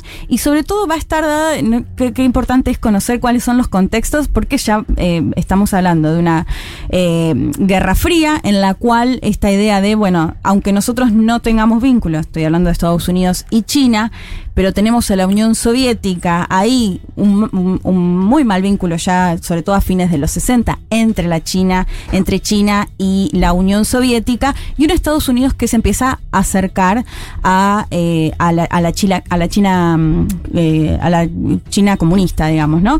Eh, y para eso, si les parece, ya escuchamos a Agustina Leiva, que ella se especializa en, en Asia y es de Fundación Meridiano, que muchas veces los consultamos a los chicos y a las chicas de esta fundación, que nos contaba un poco acerca de este cambio que da Estados Unidos con respecto a su política de, de protección, su política de apoyo, algo que no mencioné, cuando pasa esto del gobierno, China va a querer desde el primer momento, la China de Mao, volver a conquistar justamente Taiwán como parte Sí. suya. Ellos siempre la consideraron parte de China. La consideran como una especie de provincia rebelde, Claro. digamos, en, la actualidad. Y, y bueno, y Taiwán siempre va a estar apoyado eh, por, Estados, Estados Unidos. Unidos. De hecho, ahora vamos a ver cuándo finalmente se concreta eso ya en un documento que vale hasta el día de hoy. Eh, la escuchamos a Agustina Leiva que hacía referencia a este cambio que da esta postura norteamericana con respecto a Taiwán y la China continental. La escuchamos. Eh, con respecto a los 70, en Taiwán eh, hay un cambio con respecto a la avenida de Kissinger. Va a terminar eh, el fin de la política de contención que venía, digamos, posterior a la Segunda Guerra Mundial. La apertura de China a través de, de un comunicado en el 72 y esta diplomacia triangular que buscaba de alguna manera el aislamiento de la URSS y también el nuevo impulso a las relaciones sino-estadounidenses, obviamente que va a afectar a la situación de Taiwán. Carter lo que va a hacer de alguna manera es dar un giro de lo que venía haciendo Estados Unidos previo a lo que sería con Kissinger y ese año establece Washington, 79, establece relaciones diplomáticas con eh, Pekín, China, y Estados Unidos por primera vez aparece como en un documento donde acepta la política de una China. Bueno, es interesante porque en el 71 eh, Naciones Unidas recién ahí va a hacer este reemplazo, digamos, de reconocer Sí, a China en vez de Taiwán. a China, exacto, y a lo que ya después va- se va perdiendo un poco esta idea de la, la República China, porque va a ser justamente la República Popular China Claro. la que va a reconocer Naciones Unidas. Esto, bueno, por supuesto, es perdón, lo dijiste, pero una cuestión de dimensiones, simplemente para. O sea, tiene 20 millones de habitantes Taiwán. Sí, 24, sí, sí. Eh, digo, eh, menos que un barrio de Shanghái, ¿viste? O sea, estamos hablando de una dimensión muy modesta en términos de lo que es. Sí. En territorio ni también, pero en población es más claro todavía, ¿no? Sí. Al lado de lo que es China con sus 1.400 millones, 1.500, no sé cuánto tiene. Eh, estamos hablando de 20 millones de personas. Sí, pasa que, bueno, como lo comentábamos, y esa me parecía la, la diferencia radical, digamos, es un gobierno en el exilio que va a gobernar desde Sí, Taiwán con la idea de volver en algún momento a la Claro. China continental. Eh, cuando esto finalmente no sucede, de hecho, bueno, no sucedió hasta el día de hoy, que Sí. sigue gobernando el Partido Comunista, eh, bueno, esa em- eh, idea se empieza a desvanecer a tal Claro. punto que Estados Unidos cambia su política y finalmente ingresa a Naciones Unidas al 71.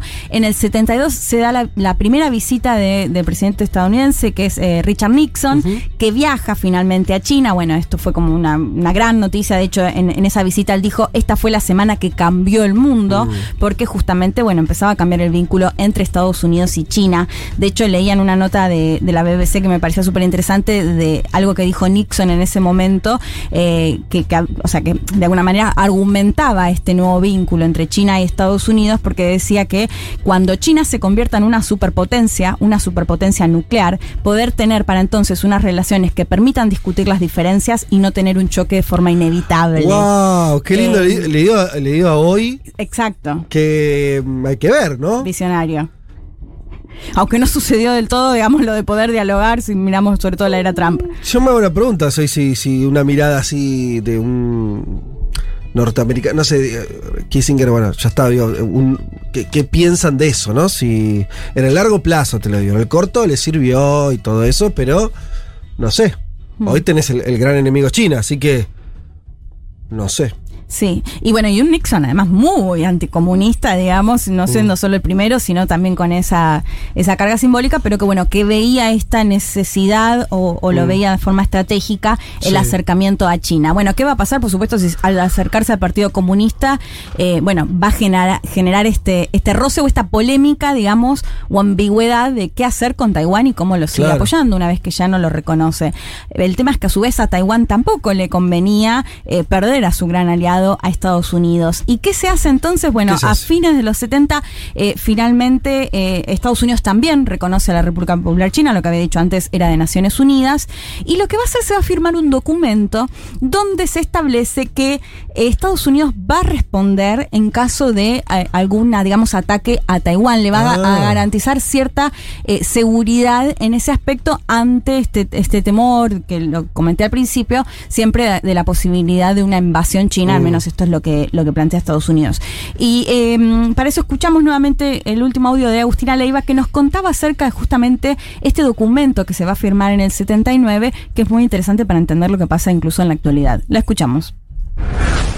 Cuando la República China pierde su asiento como miembro permanente del Consejo de Seguridad de Naciones Unidas y lo obtiene Pekín, ni Estados Unidos ni, ni Taiwán de alguna manera renuncian, digamos, a los intereses mutuos que tenían. Primero que Taiwán de alguna manera, a pesar de la situación, no podía permitirse de alguna manera renunciar el apoyo de Washington a pesar de las circunstancias, hablando no ya de la era Kissinger, porque de alguna manera eso lo va a exponer a una vulnerabilidad totalmente con eh, con China y una futura invasión.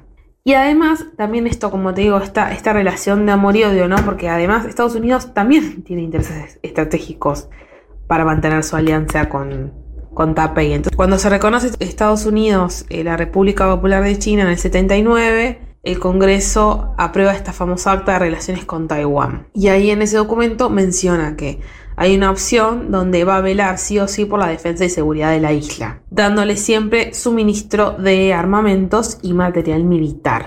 Y así de alguna manera se puede como concluir la ambigüedad estratégica de parte de Estados Unidos.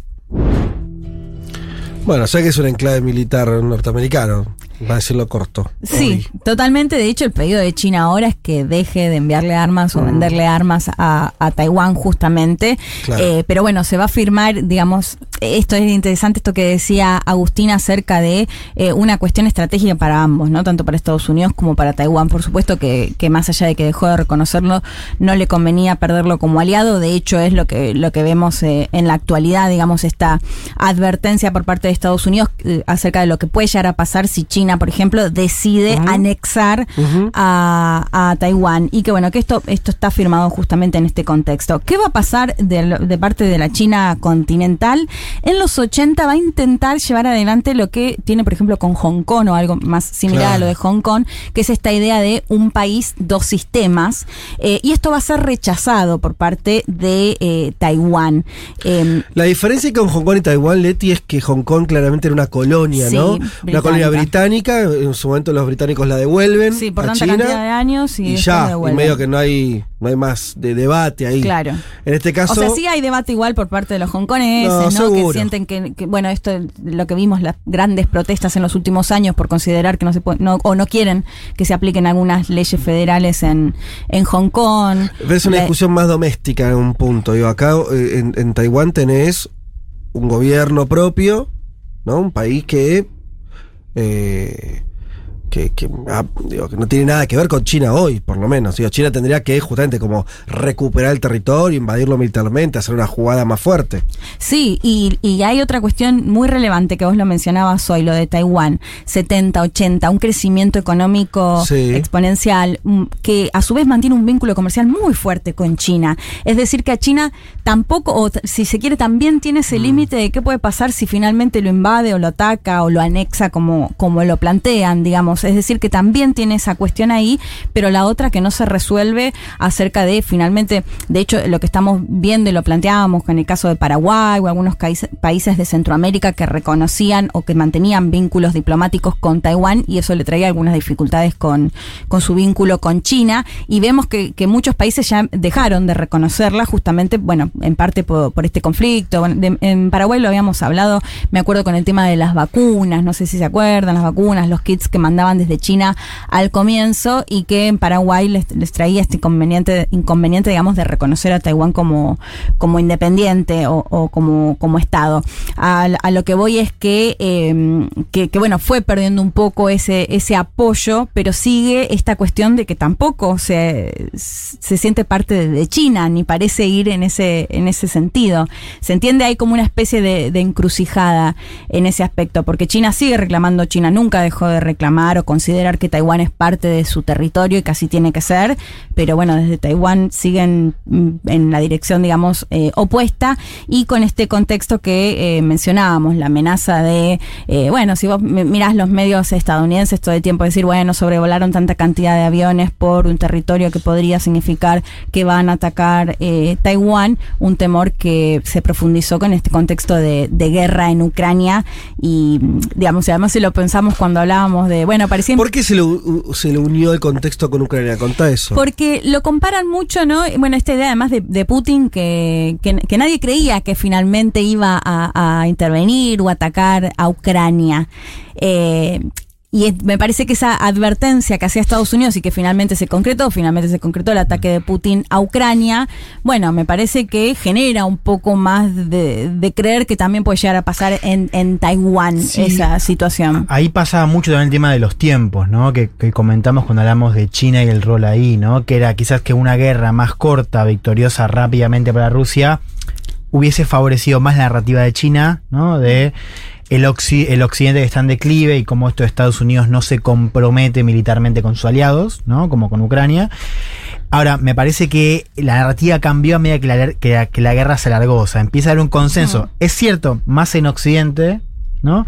Eh, de que Estados Unidos tendría un rol todavía más activo en, En Taiwán. En Taiwán, claro, es como decía Batalem el otro día también, de que China estaba tomando nota también de cómo funcionaban las armas que Rusia le vendía a China, ¿no? Digamos, Sí. Alejando un poco más esto de, de la, de la idea del ataque inmanente, ¿no? Inminente.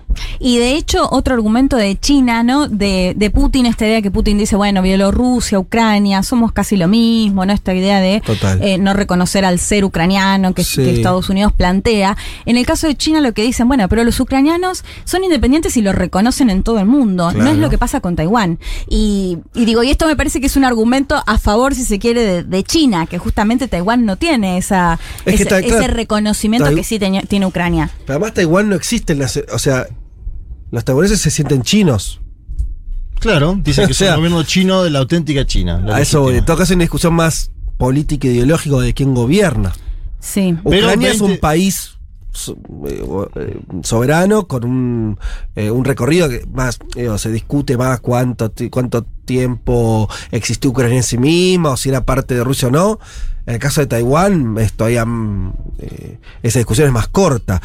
Digo esto sin saber qué piensa un taiwanés de, de- a pie, si se siente muy distinto a un chino. Sí. Pero por, con los- por, lo, por lo que sabemos de la historia, lo que contaste vos, en realidad es China hasta los años 40 y producto de, la- de- de un triunfo de la revolución se separa el gobierno. Hmm. Pero digo, tiene más lógica que eso sea parte de una misma cultura nacional.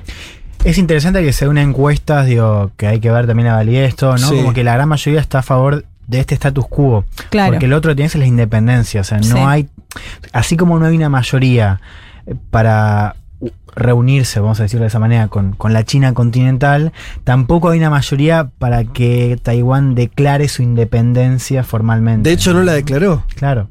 bueno, por eso es No, bien y de hecho la amenaza de China es Claro. que si declaran la independencia, pues Eh, lo, digamos la me- advertencia de lo que puede es- llegar a, a venir. Es interesante. Eh, claro, es es- es súper interesante eso porque bueno. Tampoco hay muchos ejemplos, Leti, de países que no sean, o sea, no- porque hoy Taiwán, más allá de algunos países, hoy ya son poquitos los que lo reconocen, está en un limbo, o sea, en términos Claro, por lo eso que es un digo, país en el mundo. que es- es un argumento válido sobre todo para China, Sí, sí, sí, digamos, total. y de diferencia completamente con, con Ucrania. Claro. Y con respecto a lo que le pasa a los taiwaneses o a los taiwaneses también es, es interesante que son generaciones nuevas, no son ya esas generaciones Claro. que se habían exiliado, que, que eran chinos de la China continental, digamos ya eh, soy tan, son taiwaneses que nacieron en, en la isla eh, y eso me parece que bueno explica en parte y, y la historia también de, de la dificultad que pueden llegar a ver en el caso de querer independizarse realmente eh, no pareciera tener mucho o, o que puedan llegar a tener mucho apoyo internacional justamente con una China que Mm. busca impedir que eso suceda.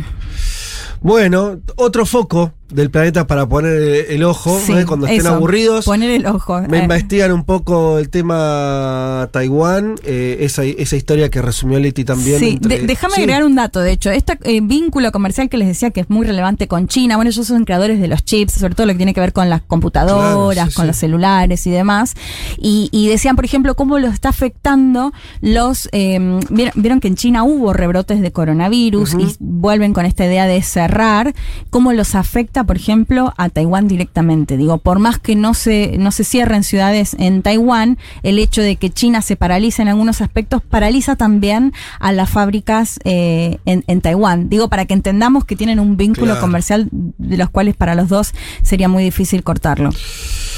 Bueno, muy bien. eh, ya venimos. Un mundo de sensaciones. Un programa que explica el día a día del mundo mientras espera se desate una revolución en serio. Como Dios manda.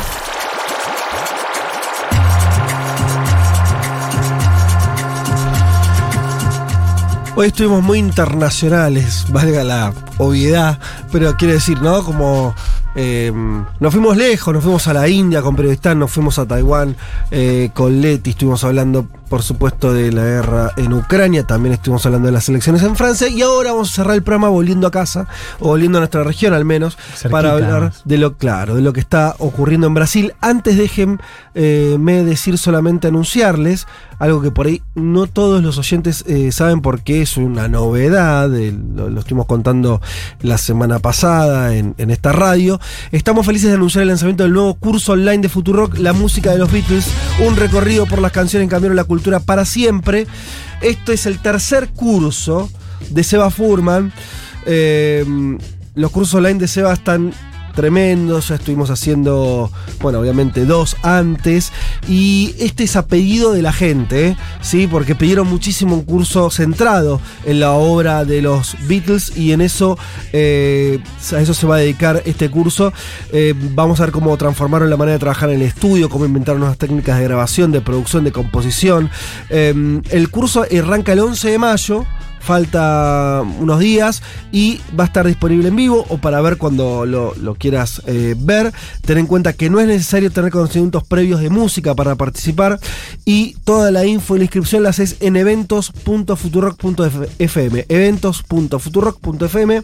Como siempre, los socios de la comunidad Futurock van a tener un descuento especial pidiendo su código en la web del curso. ¿sí? La Va música. a tocar un poquito también, me imagino. ¿no? Mucho Como- va a tocar, Como cuando lo de Charlie García. lo de Sí, no, no. tocar. Y además, para los que no hicieron nunca un curso de música con Furman, eh, se ve bárbaro, hay un montón de data, eh, usa un montón de, de- de- de programas de música donde te muestra, eh, viste, va instrumento por instrumento, te muestra cómo fue, cómo construyeron las canciones. Está espectacular. así que a partir de mayo, obviamente. Anticípense, háganlo ahora, inscríbanse ahora al curso en eventos.futurock.fm, que mm, es una. mm, También, si sos músico, ni hablar, si no, y si te gusta la música, con eso alcanza y Y sobra. Justo ahora que el europarlamentario español, ¿no? Javi López dijo que se sentía telonero de los Beatles en el. CCK. Ese fue Total. Furman. Para mí habló antes y le dijo, vendeme esto. Eh, y estuvimos hablando de la India también, donde los Beatles fueron también ahí a Claro, inspirarse. ¿eh? Eh, así que nada, y es un poco el sonido que tenemos todavía todavía registrado en nuestras cabezas. El, el canon musical de nuestra época sigue siendo Sí, esta banda. Digo, la, la mejor banda de la historia de la humanidad, dicen algunos. Así que eso, inscríbanse ahí en eventos.futurock.fm y si son socios de la comunidad van a tener un descuento importante para hacer el curso. Metámonos entonces en la coyuntura de Brasil. Ahora, Juanma, vamos a dedicarle la última parte del programa a esto que, que está ocurriendo en Brasil y ya, no sé, ¿es campaña, pre-campaña? ¿Cuál es el clima? Es precampaña, pero una precampaña donde se van acelerando definiciones y además eh, se van conociendo encuestas y además eh, se van juntando los precandidatos con eh, diversos sectores. Empecemos por la aprobación formal de la Dirección Nacional del Partido de los Trabajadores de la fórmula, de la chapa, como le dicen en Brasil. Mm. Lula Almin, listo. Era resistido un poco, ¿no? Por un segmento muy minoritario del Partido Ajá. de los Trabajadores, hay que decirlo con claridad. Eh, vos pensás que es una chapa que hasta termina aceptando el MST, que no es parte del PT, Claro. que tiene, digamos, no, no había mucha vuelta Sí. que darle. Pero ahí fue Lula, ¿no? Como con su, su prestigio personal que dijo, hay que hacer esta unidad. Exacto. No, y lo que están mirando todos es el programa. Porque Gerardo Almin y Lula, mejor dicho, Sí. Lula, Gerardo Almin, con un programa moderado es una cosa, pero yo les voy a contar algunas definiciones que Ah, van a ser sí, sí, sí. interesantes para Sí. eso. Primero vamos a escuchar Dale. eh, lo que fue el encuentro que hubo previamente entre el PT y el PCB, el partido al cual se afilió Almin. Acuérdense que él se va del PCDB.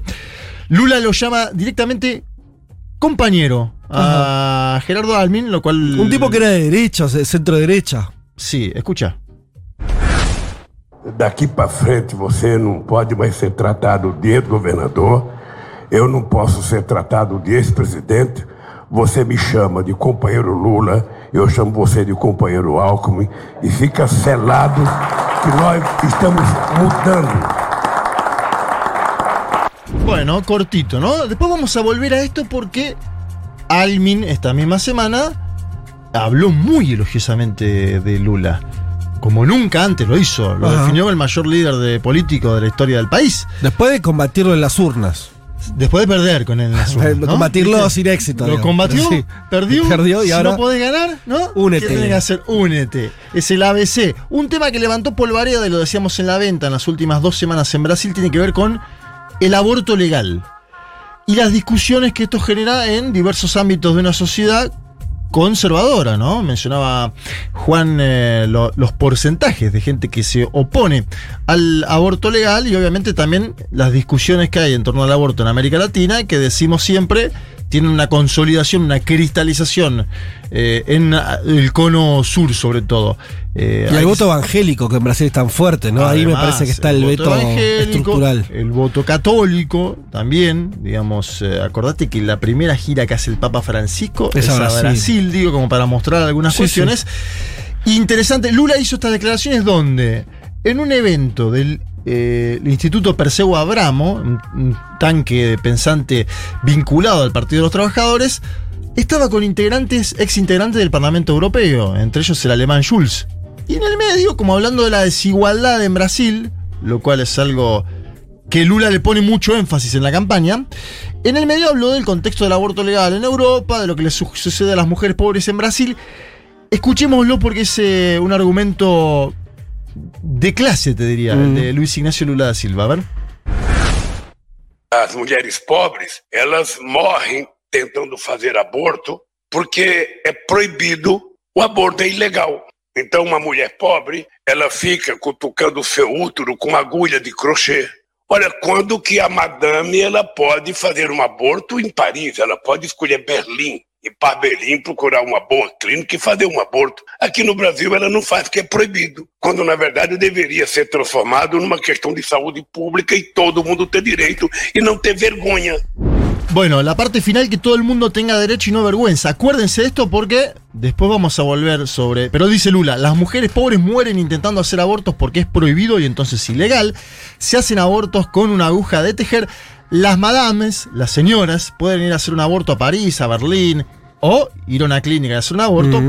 Y acá en Brasil no se puede porque está prohibido. Esto debería ser transformado en una cuestión de salud pública, eh, decía Lula. Obviamente, ¿qué se imaginan que hizo el bolsonarismo? Eh, salió a hablar sobre este tema durante dos semanas de forma consecutiva. Damares Alves, que hasta hace poco era ministra de la familia en Brasil, porque Brasil no tiene el Ministerio de la Mujer y la Igualdad y los Géneros como No. otros países, sino Ministerio de la Familia. Y además ella deja el gobierno para aspirar a un lugar en el Congreso, porque también se vota a parlamentarios en esta elección. Dijo que la agenda de Lula siempre fue la cultura, escuchen, de la muerte y la violencia. Mira. Según Alves, que es pastora evangélica, además vos sumás ese ítem, las próximas elecciones serán entre la vida protegida desde la concepción, que obviamente sería la defensa de Jair Mesías Bolsonaro, y la muerte de los niños inocentes. Bueno, eh, y en el medio de todo esto se metió en esta polémica, y me, me causa gracia eh, el involucramiento, porque es un hombre que electoralmente mide muy poco, ¿no? En, en la discusión, pero que aprovecha para meter una púa Sí. dentro de la izquierda o la centro izquierda. Ciro, Ciro Gómez. Gómez, siempre ese muchacho. ¿Qué dijo ahora? Habla siempre contra Lula, vos sabés Sí, que es, ¿no? claro. ¿Es el ABC de Ciro Gómez? Es alguien, para los que no lo tienen, conocen tanto, que siempre intentó como hacer una crítica entre de- de progresista Lula, ¿no? Sí. Y al PT, y siempre terminó gualeado a la derecha o insignificante en términos electorales. Claro, exacto. No sé, en, términos argentinos no, no, no le encuentro. Por ahí Víctor No. de Genaro en un principio del kirchnerismo, ¿no? Pero Son traslaciones que siempre te dejan medio así. Bueno, Pero sí, está bien. Eh, podríamos decir, pero Ciro Gómez fue gobernador, tiene un Sí, poder Y fue, y importante. fue ministro, ¿no? De, de Lula. Fue en una época fue Ciro ministro. sí, Fue pero- ministro de Trabajo, ¿no? Una cosa así. Busquémoslo, que busquémoslo, chequémoslo, chequémoslo. Sí. Él, él siempre maneja el estado de Ceará, que es importante eh, en términos eh, electorales. Vamos a escucharlo a Ciro Gómez.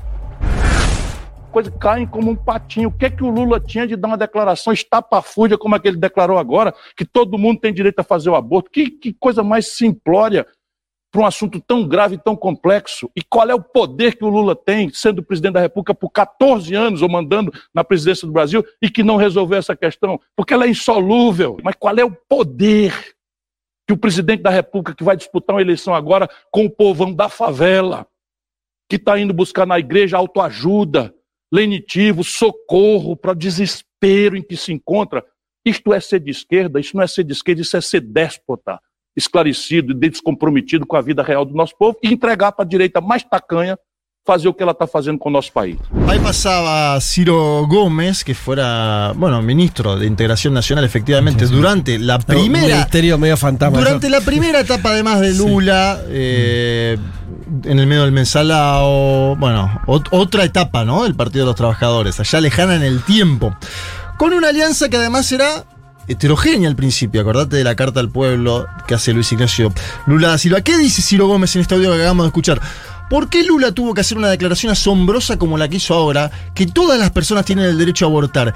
¿Qué cosa tan simple para un asunto tan serio, dice este señor? ¿Cuál es el poder de un presidente y que además va a disputar de nuevo la presidencia con el pueblo de la favela? El poder lo dice en el sentido de... ¿Por, por qué le dice el pueblo de la favela? El pueblo de la favela que busca en la iglesia autoayuda para el desespero en el que se encuentra.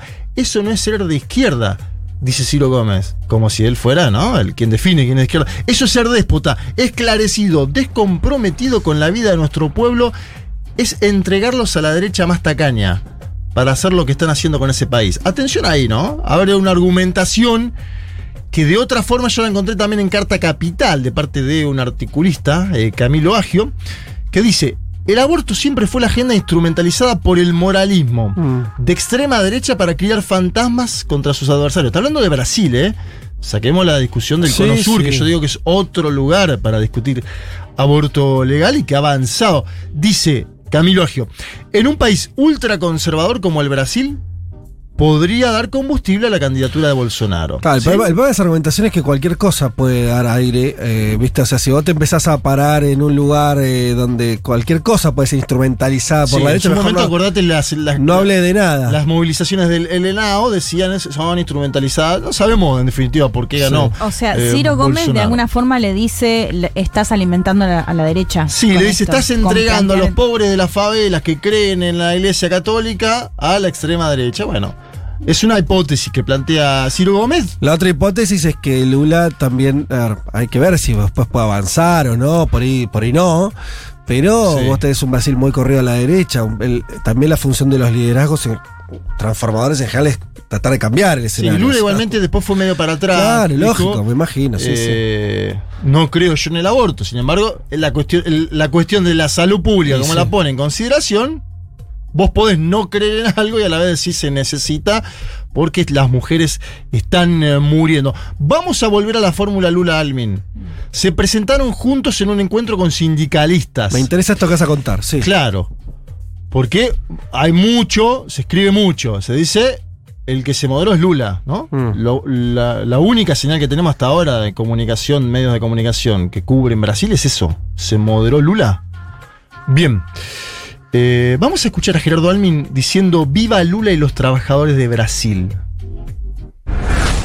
E quero dizer a vocês que venho somar o meu esforço, pequeno, humilde, mas de coração e entusiasmo em benefício do Brasil.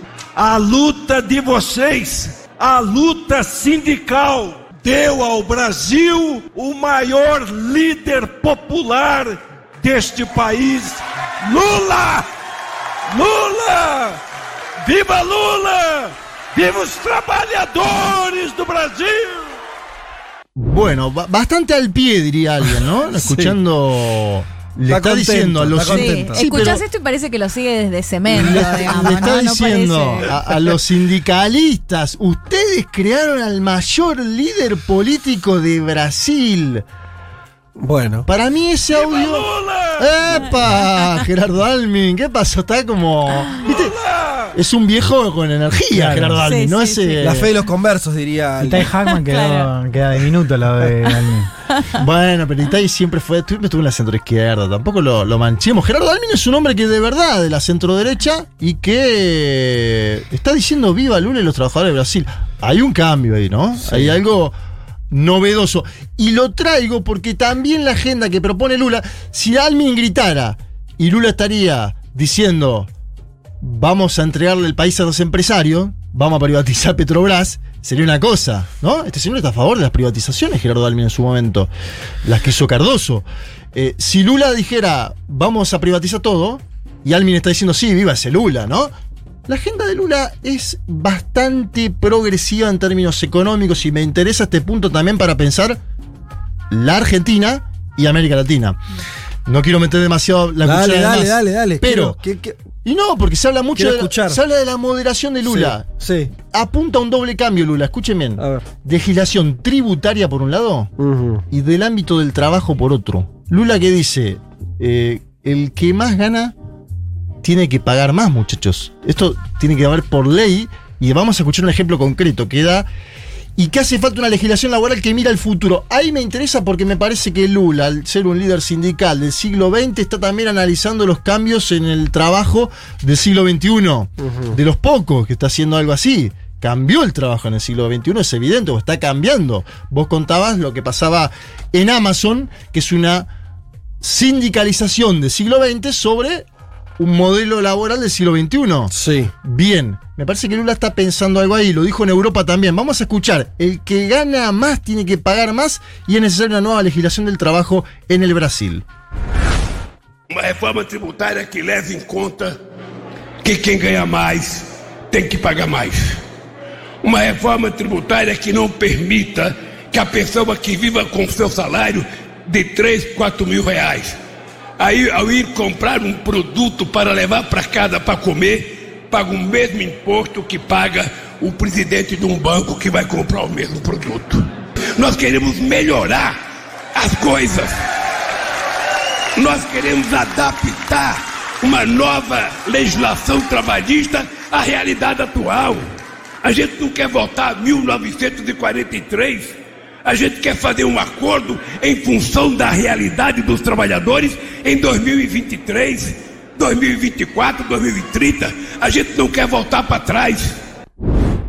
Bueno, el principio era clarito, nítido, el que gana más tiene que pagar más. No se puede permitir, y escuchen esto que me parece interesante, que alguien que viva con su salario de 3.000 o 4.000, dice Lula, al ir a comprar un producto para llevar a la casa para comer, pague el mismo impuesto que paga el presidente de un banco que va a comprar el mismo producto. Ahí está hablando del IVA, Luis Ignacio Lula da Silva, ¿no? Una de las grandes cargas que tienen los trabajadores asalariados en toda América Latina y el Caribe, que pa- terminamos pagando por un queso cremoso lo mismo que paga, dice Lula, un presidente de un banco. Y dice después, nosotros queremos mejorar las cosas, se necesita una nueva legislación de trabajo en función de los trabajadores del 2023 y del 2030. Se está pensando para adelante. No hay detalle igual de eso, digo. ¿Qué significa una nueva legislación laboral? Porque hasta ahora, todas las reformas, todas Sí. laborales, fueron para atrás. Fueron reformas laborales. Todas las reformas que se, que se discutieron, por lo menos en nuestra región, y te diría en el mundo también, en general fueron flexibilizadoras. Exacto. Por ejemplo, pro la- capital. La, de Michel Temer en Brasil, y él quiere tirarla abajo. Pero ¿qué dice? No, no da un eh, interlineado específico de lo Sí. que quiere, dice. Nosotros, para llevar adelante estas dos propuestas, sobre la tributaria fue más eh, directo, ¿no? Está hablando del IVA, de, de hacer algún cambio en esa modalidad. Eh, necesitamos tener diputados y senadores que se votan en esta misma elección. Es decir, es un Lula que ya dice, yo estoy en las encuestas en primer lugar. Sí. Con una diferencia más o menos importante. A- ahora después vamos a ir. Algunos marcan, ojo con el crecimiento de Bolsonaro. Pero Lula Mm. dice, "Ta- atención que también se vota a diputados y senadores en esta misma elección. Me parece que ese dato es importante. El Congreso de Brasil es el, un Congreso que está muy a la derecha. Muy a la derecha, muy dividido. Un Congreso, eh, bueno, conservador, hiper, como las. como en algún punto, como la sociedad brasileña en algunos debates, como el aborto que mencionábamos antes. Vamos en la parte final de esta columna a Bolsonaro. Para, para. ¡Epa! De- déjame decirte ¿Cómo una- está Gerardo Alvin? Una cosa, una cosa que me parece interesante para, para profundizar en ese debate que decís Se asustó. Elman, ¿lo viste? Se asustó. de, ese, de, ese- de esa cuestión programática. Vos sabés que una de las sombras del gobierno de Lula, el gobierno efectivo que hizo Sí. los dos mandatos, es que la tasa de sindicalización en Brasil bajó bajo su gobierno. Fue un mal gobierno en términos de sindicalización. Él fue un buen gobierno en términos de ingresos, eh, para los sectores más desprotegidos, no sindicalizados, por fuera del mercado laboral o, mercado, o, o- el mercado informal, y un mal gobierno para los que estaban adentro. Eso es algo, digo, eh, es de, revisar la- la- las cifras de eso y la tasa de sindicalización en Brasil, que ya era mala, empeoró. Eh, habrá que ver, digo, si, está, si él está revisando esa situación eh, o, o no. Y tampoco fue un gobierno de reforma tributaria. Eh, Brasil no modificó una estructura tributaria re, recontra regresiva. Eh, es interesante porque por ahí está pensando en dos cosas que en su gobierno no, no avanzó en su momento. Exacto, dice, tenemos que hacerla más, hacer más y mejor, Mm. dice. Eh, sí, pero a la vez me gusta mucho que también, viste, se habla, se habla folclóricamente de la moderación de Lula, como si Claro. solo, si solo el hecho de poner a Gerardo Almin en la Sí, sí. vicepresidencia lo hubiera moderado por completo a él. El tema es qué gobierno piensa hacer. Exacto, ¿y quién va a definir la- las, las cuestiones? Lula, no la va a definir Gerardo Almin. Acá Mm. digo, Gerardo Sí, Almin puede después intentar algo. Bueno, vaya uno a saber. ¿Qué pasa con Bolsonaro? WhatsApp Brasil. Ustedes me preguntan, ¿qué, ¿Qué es pasó eso? con WhatsApp Brasil? WhatsApp Sí. Firmó un acuerdo con el Tribunal Superior Electoral de Brasil. Ajá. A través del cual se pospone. Hay una, hay una nueva función en WhatsApp que se llaman comunidades. Que permite, entre otras cosas, a administradores ampliar el alcance de mensajes, ¿no? La cuestión de los grupos de WhatsApp. Sí. Sí, cuestión de los grupos Mira, de WhatsApp. Acá también llegó eso. Pero claro, eso no. Sí, está llegando en Pero estos no, días. no es un grupo común. Es una función similar a la de Telegram, Claro. donde los administradores Ah, tienen más capacidad de ampliar alcance de mensajes, llegada, Ok. etcétera, etcétera. Bien. ¿Qué pasó? WhatsApp Brasil firmó un acuerdo con el Tribunal Superior Electoral, es decir, la máxima instancia electoral de Brasil, en el cual se pospone la incorporación de esta nueva función para después de las elecciones. Ajá. Dicen, como hubo conflicto Mm. con WhatsApp y las elecciones ¿Te en acordás? Brasil Claro, sí. en el 2018, donde Claro, por ahí decían que le digan. Jair Mesías Bolsonaro diseminó fake news Sí, contratando. En los bueno, WhatsApp, sí. Exacto. ¿Y qué pasó con Bolsonaro? Se, se enojó Ah. el presidente. Primero pongo contexto y vamos a escuchar el audio. Bolsonaro participó el día viernes de un encuentro de motoqueros, no sé si pudieron ver las fotos, No. desde la ciudad de San Pablo hasta Americana. Americana es una ciudad en el interior del estado de San Pablo, a 130 kilómetros. Y ahí, hago un paréntesis, ojo con la centralidad del estado de San Pablo en esta elección, porque Bolsonaro hace campaña ahora en el estado de San Pablo, porque Gerardo Almin es del estado de San Pablo y fue gobernador, porque Fernando Haddad, una de las cartas más importantes de candidato del PT a gobernaciones, es del estado de San Pablo y va a disputar por primera vez la posibilidad de que el PT llegue a ese gobierno. Bien, En ese marco de motos, 130 kilómetros de motos desde San Pablo hasta esta ciudad llamada Americana, lo consultaron a Bolsonaro sobre el acuerdo entre el Tribunal Electoral y WhatsApp y dijo, es inadmisible y no va a ser cumplido.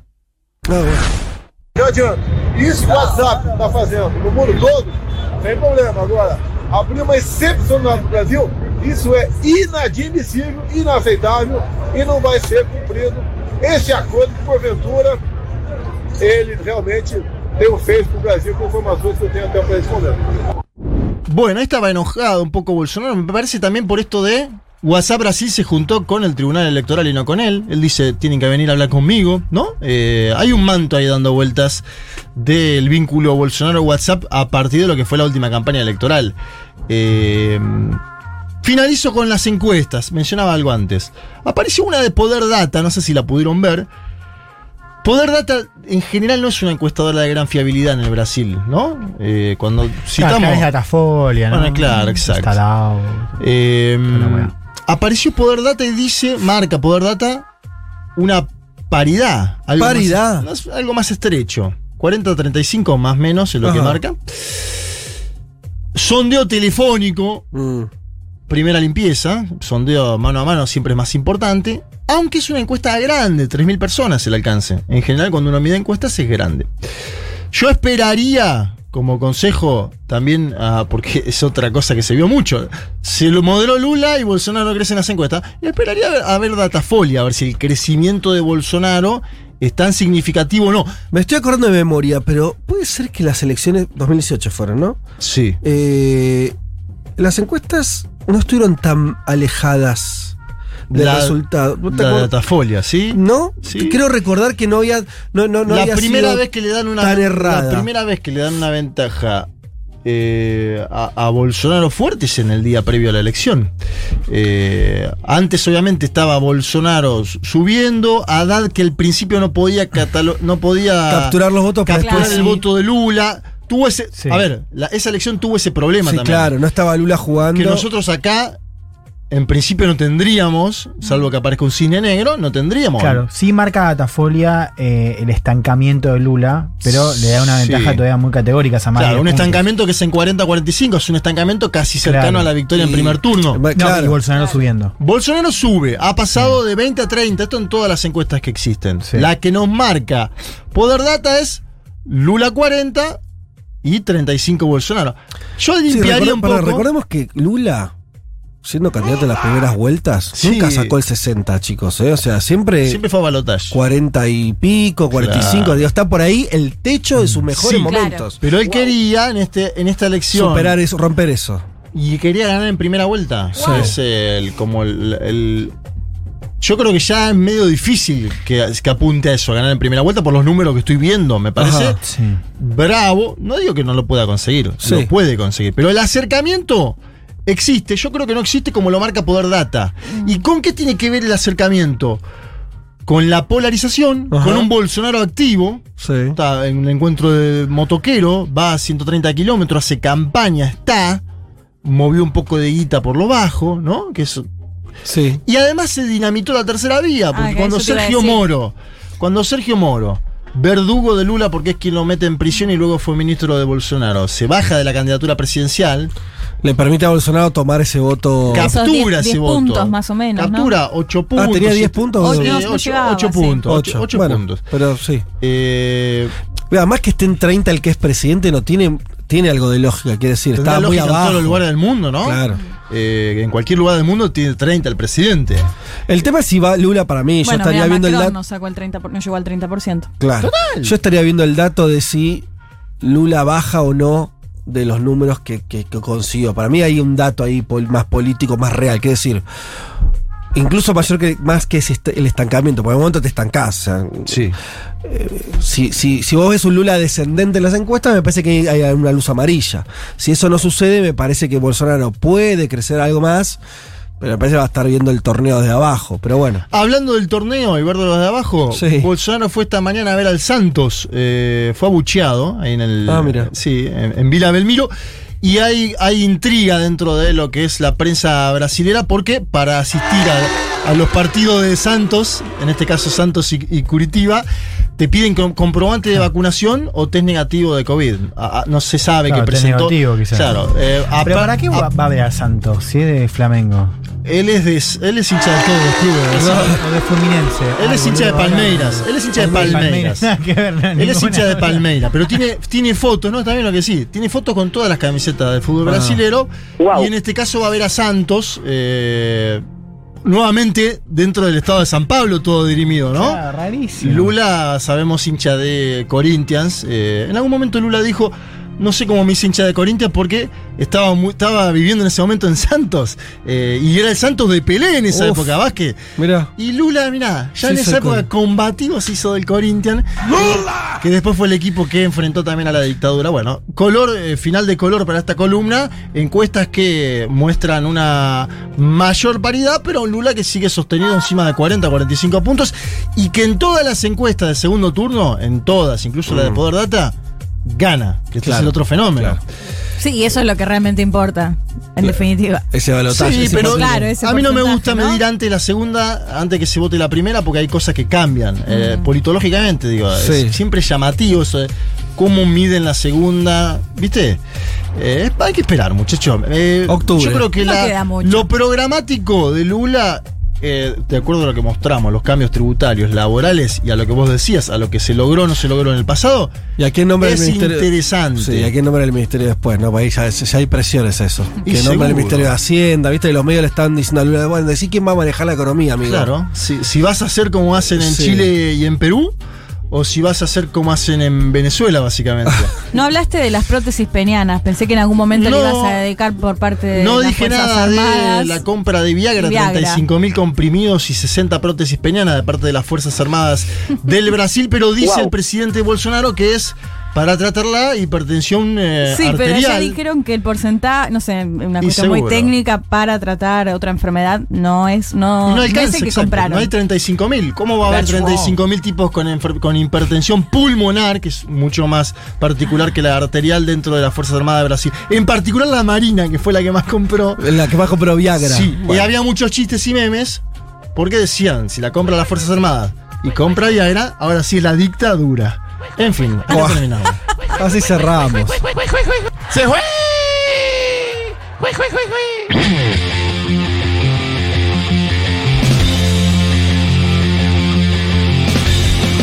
Eh, señoras y señores, eh, muchas tardes y buenas gracias. ¡Viva Lula! ¿Cómo está Almin, eh? Así terminamos el programa de hoy, un poquito pasaditos.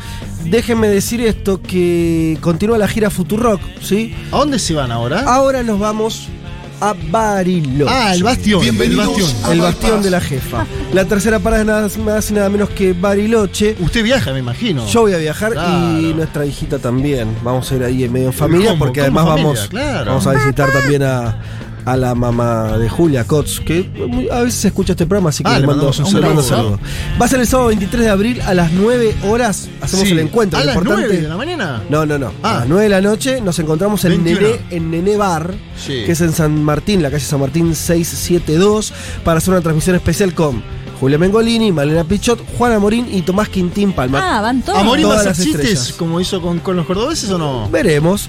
Además se suma a la transmisión el gran Nico Cano, que es DJ. La Ah, entrada es gratis, ¿sí? la capacidad es limitada, así que los barilochenses o personas que vivan ahí cerca de Bariloche, eh, socios de la comunidad Futurock, asegúrense su lugar, ¿sí? escribiéndonos al mail de siempre.